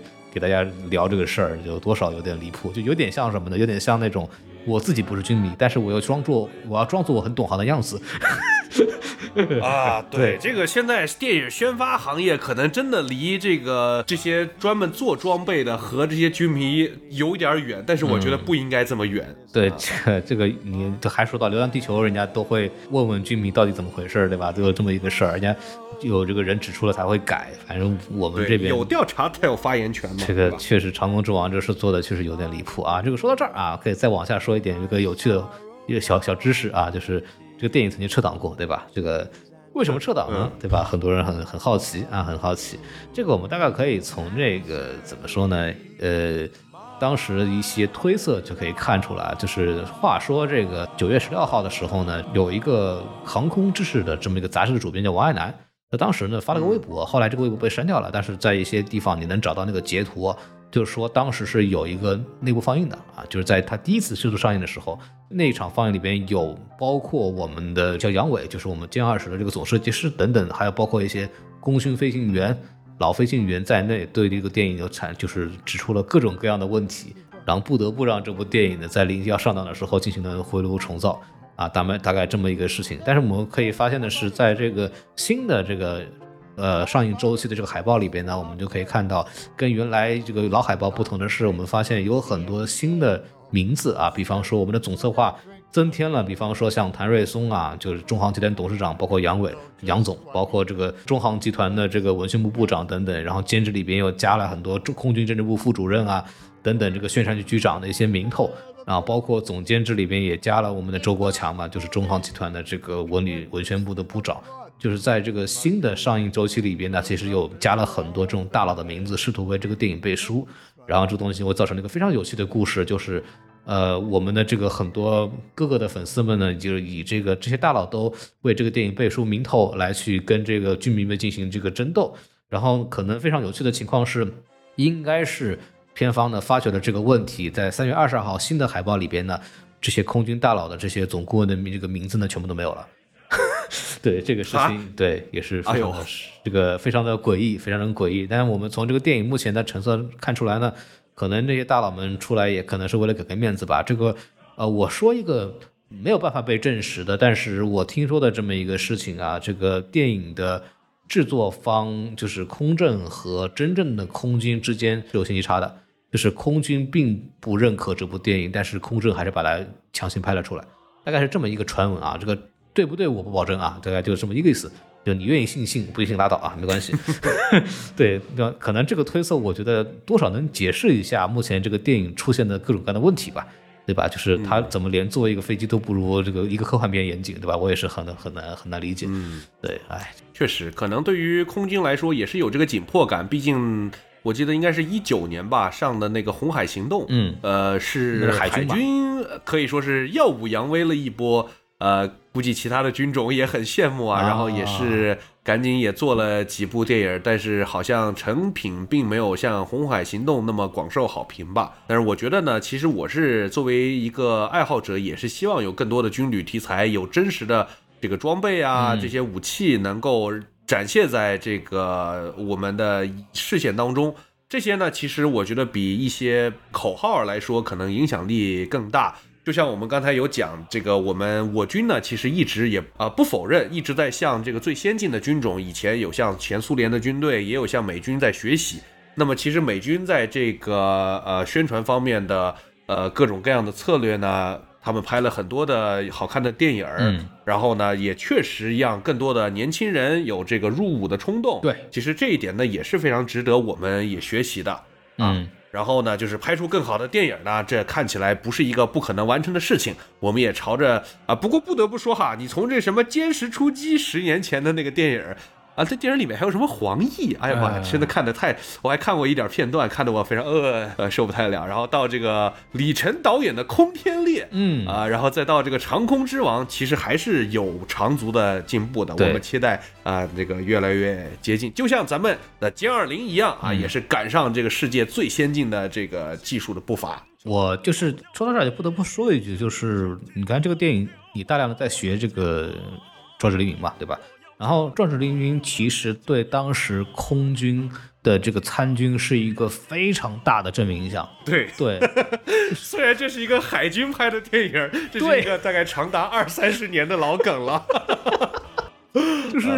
拍出来之后，我说刚说很看，同样是个海军和空军之间关系，人家这个海军拍出来以后给空军带货了，对吧？这他们估计也不想，但是确实是造成了这样的结果。大家都以为这个阿汤哥是空军的，人其实人家是海军的，人家是在那个什么航空母舰上那个起落降的，对吧？我要说什么呢？就是说一个好的军事电影啊，它是应该能做到让大家想去参军的。那么一个好的军事电影，它有一个非常重要的点，我排除这个我们往大了说，什么要弘扬我军精神呐，表达出我们军指战员的这个优秀素质啊，什么爱国主义啊等等放到一边，我觉得非常重要一点，我觉得也是长空之王试图在做的这件事情，就是我们军人要酷，嗯，要好看，要有意思，要吸引人。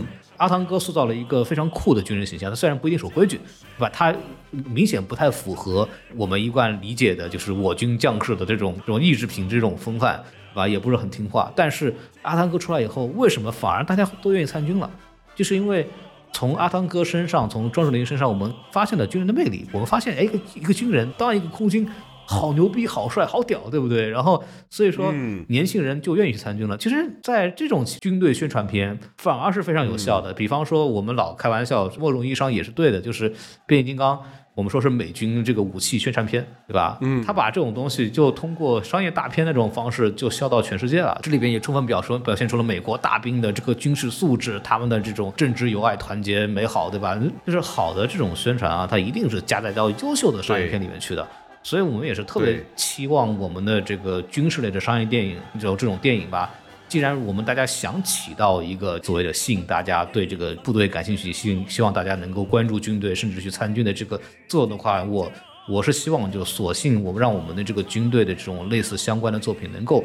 解放出来，就是拔开这个枷锁，尽量的去排除。对，好看是第一位的。至于说有什么有一些什么呃细节的一些错，你到如果去有兴趣的话，可以去看那个飞宇社做的视频，《壮志凌云》里边，包括一和二里边都出现大量的军事常规错误。但是没有关系，这个不重要，重要的是大家因为这个片子喜欢了空军，要帅，要帅，嗯，这个对于年轻人来说，这是最重要的东西。对，我觉得这方面来说，确实是长空之王是在往这方面努力的，但是我觉得还是努力的不够，还是还可以继续努力一下。摸着石头过河，嗯，其实《红海行动》跟这个《流浪地球》都是属于结果不错的军事主题的，呃，主旋律，而且是跟。对主旋律的有官方合作，我们其实永远不是说主旋律不好，而是说以我们喜欢用心的作品，嗯，太好看了，然后尊重电影的规律，尊重故事的规律，适当去学习去借鉴，我觉得是完全没有问题的。所以还是期望中国的电影能够越来越好，然后也能有更多的比《长空之王》可能目前为止更好的一些作品。这种电影其实最重要的还是。整个制作团队有没有用足够的心思来去完成这部电影？然后我们还是希望大家能够继续支持优秀的中国电影吧，也是非常不容易，好不容易这个疫情结束之后，电影院该开的都开了，然后我们这个节目呢，我觉得说到这儿也可以告一段落了。我们真的把能讲都讲了，不能讲的也讲了一些，对吧？大家自己看着办。对，还是非常感谢我们的这个托那个村长托马斯啊，来到我们这个电台替我挡枪。画了个界，对对，也看了电影，对吧？我们两个也算是工伤了，所以说我们特别希望大家这次的这个打赏能够 至少能够填补我们的电影票钱，对吧？也好久加起来可能一两百块钱呢，对不对？大家努力一把，帮帮我们，讨点饭，讨点饭，对吧？啊，然后还是这个老规矩啊，这个欢迎大家，如果大家喜欢我们的话，也可以给我们点赞、打赏、订阅、评论，对吧？也可以在很多平台里边也开放了赞赏功能，欢迎大家积极使用一下。这个大家如果对这个 F1 赛车啊、汽车呀。以及相声、小品、魔术、杂技等有兴趣的的话，也可以大家关在 B 站关注我们的这个 村长托马斯，小品、？魔术、杂技我还要提高，但是不会让大家失望的。你既然都给我撂出来这个 预告了，人人家托马斯啊正儿八经在台上说过相声的，对不对？这个之前认识也是因为汪老师的关系啊，对，也是正儿八经上过台的，对吧？然后大家也可以期待一下，对。然后我们说到这儿呢，这个节目就可以到此结束。呃，这个 S M F M 二零一六，哇，你这也没少听我们节目，对吧？对对对大家听我们加可以加我们一下这个听众群，相信大家对这个电影有很多话可以讲啊，对，我们可以聊一聊。对，然后我们就跟大家说再见，拜拜，拜拜，拜拜，拜拜。嗯，拜拜。张震岳、热狗、功夫胖、派克特、刘伯欣。哎呦，你们现场这么多人，噪音就这么一点吗？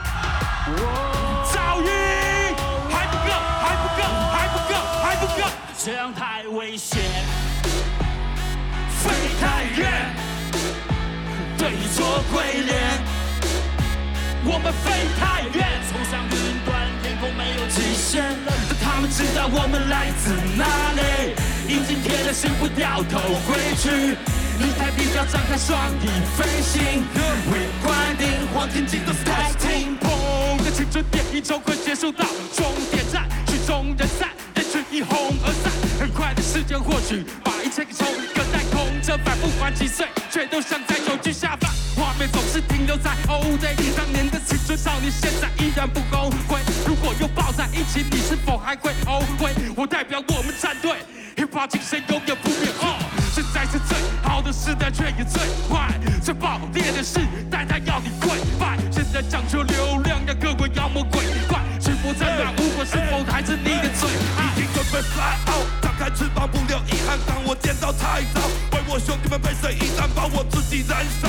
生来注定就要起飞，热血注入脊椎，叫我不死鸟一挥。一向为一个年少的我披星戴月，抑郁和闭塞让我差点就成功再见。还好我记得那年夜晚星空的画面，就继续走着，带着爱和心中的挂念。一路太多的坎坷，就算被人暗算了，这一站我不管了，把那苦水干了喝，上了车，下一站该去哪呢？一路狂奔，一路叫着 we，让这样太危险，飞太远，And we fly so high，对你做鬼脸。What's up?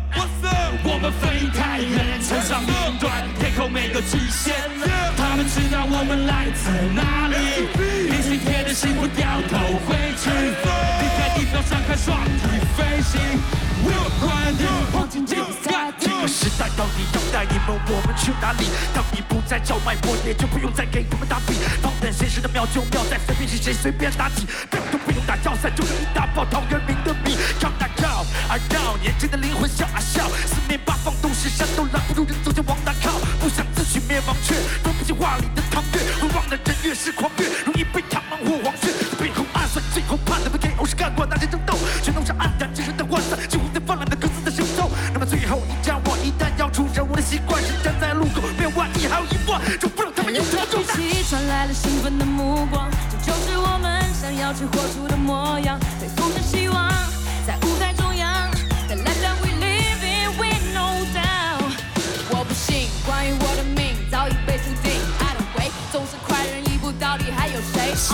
？Back up for me，需要开始新的操练，扬起了风沙，木兰亮出她的刀剑。有什么用？你根本不会懂。Started from the bottom，属于我的你别碰。拜托，收起你的陈词滥调，你眼中的不可能都会这被我样太危。险，我们飞太远，And we fly so high，对你做鬼脸。Whoa 们飞太远，冲上云端，天空没有极限。他们知道我们来自哪里，已经铁了心不掉头回去，离开地表才能飞行。我们造飞机让其他人跟在我们后面追我们一直吹不是逆风我们逆天我们造飞机造飞机现在准备要飞没有翅膀那我们造飞机让其他人跟在我们后面追我们一直吹不是逆风我们逆天我们造飞机造飞机我们准备要飞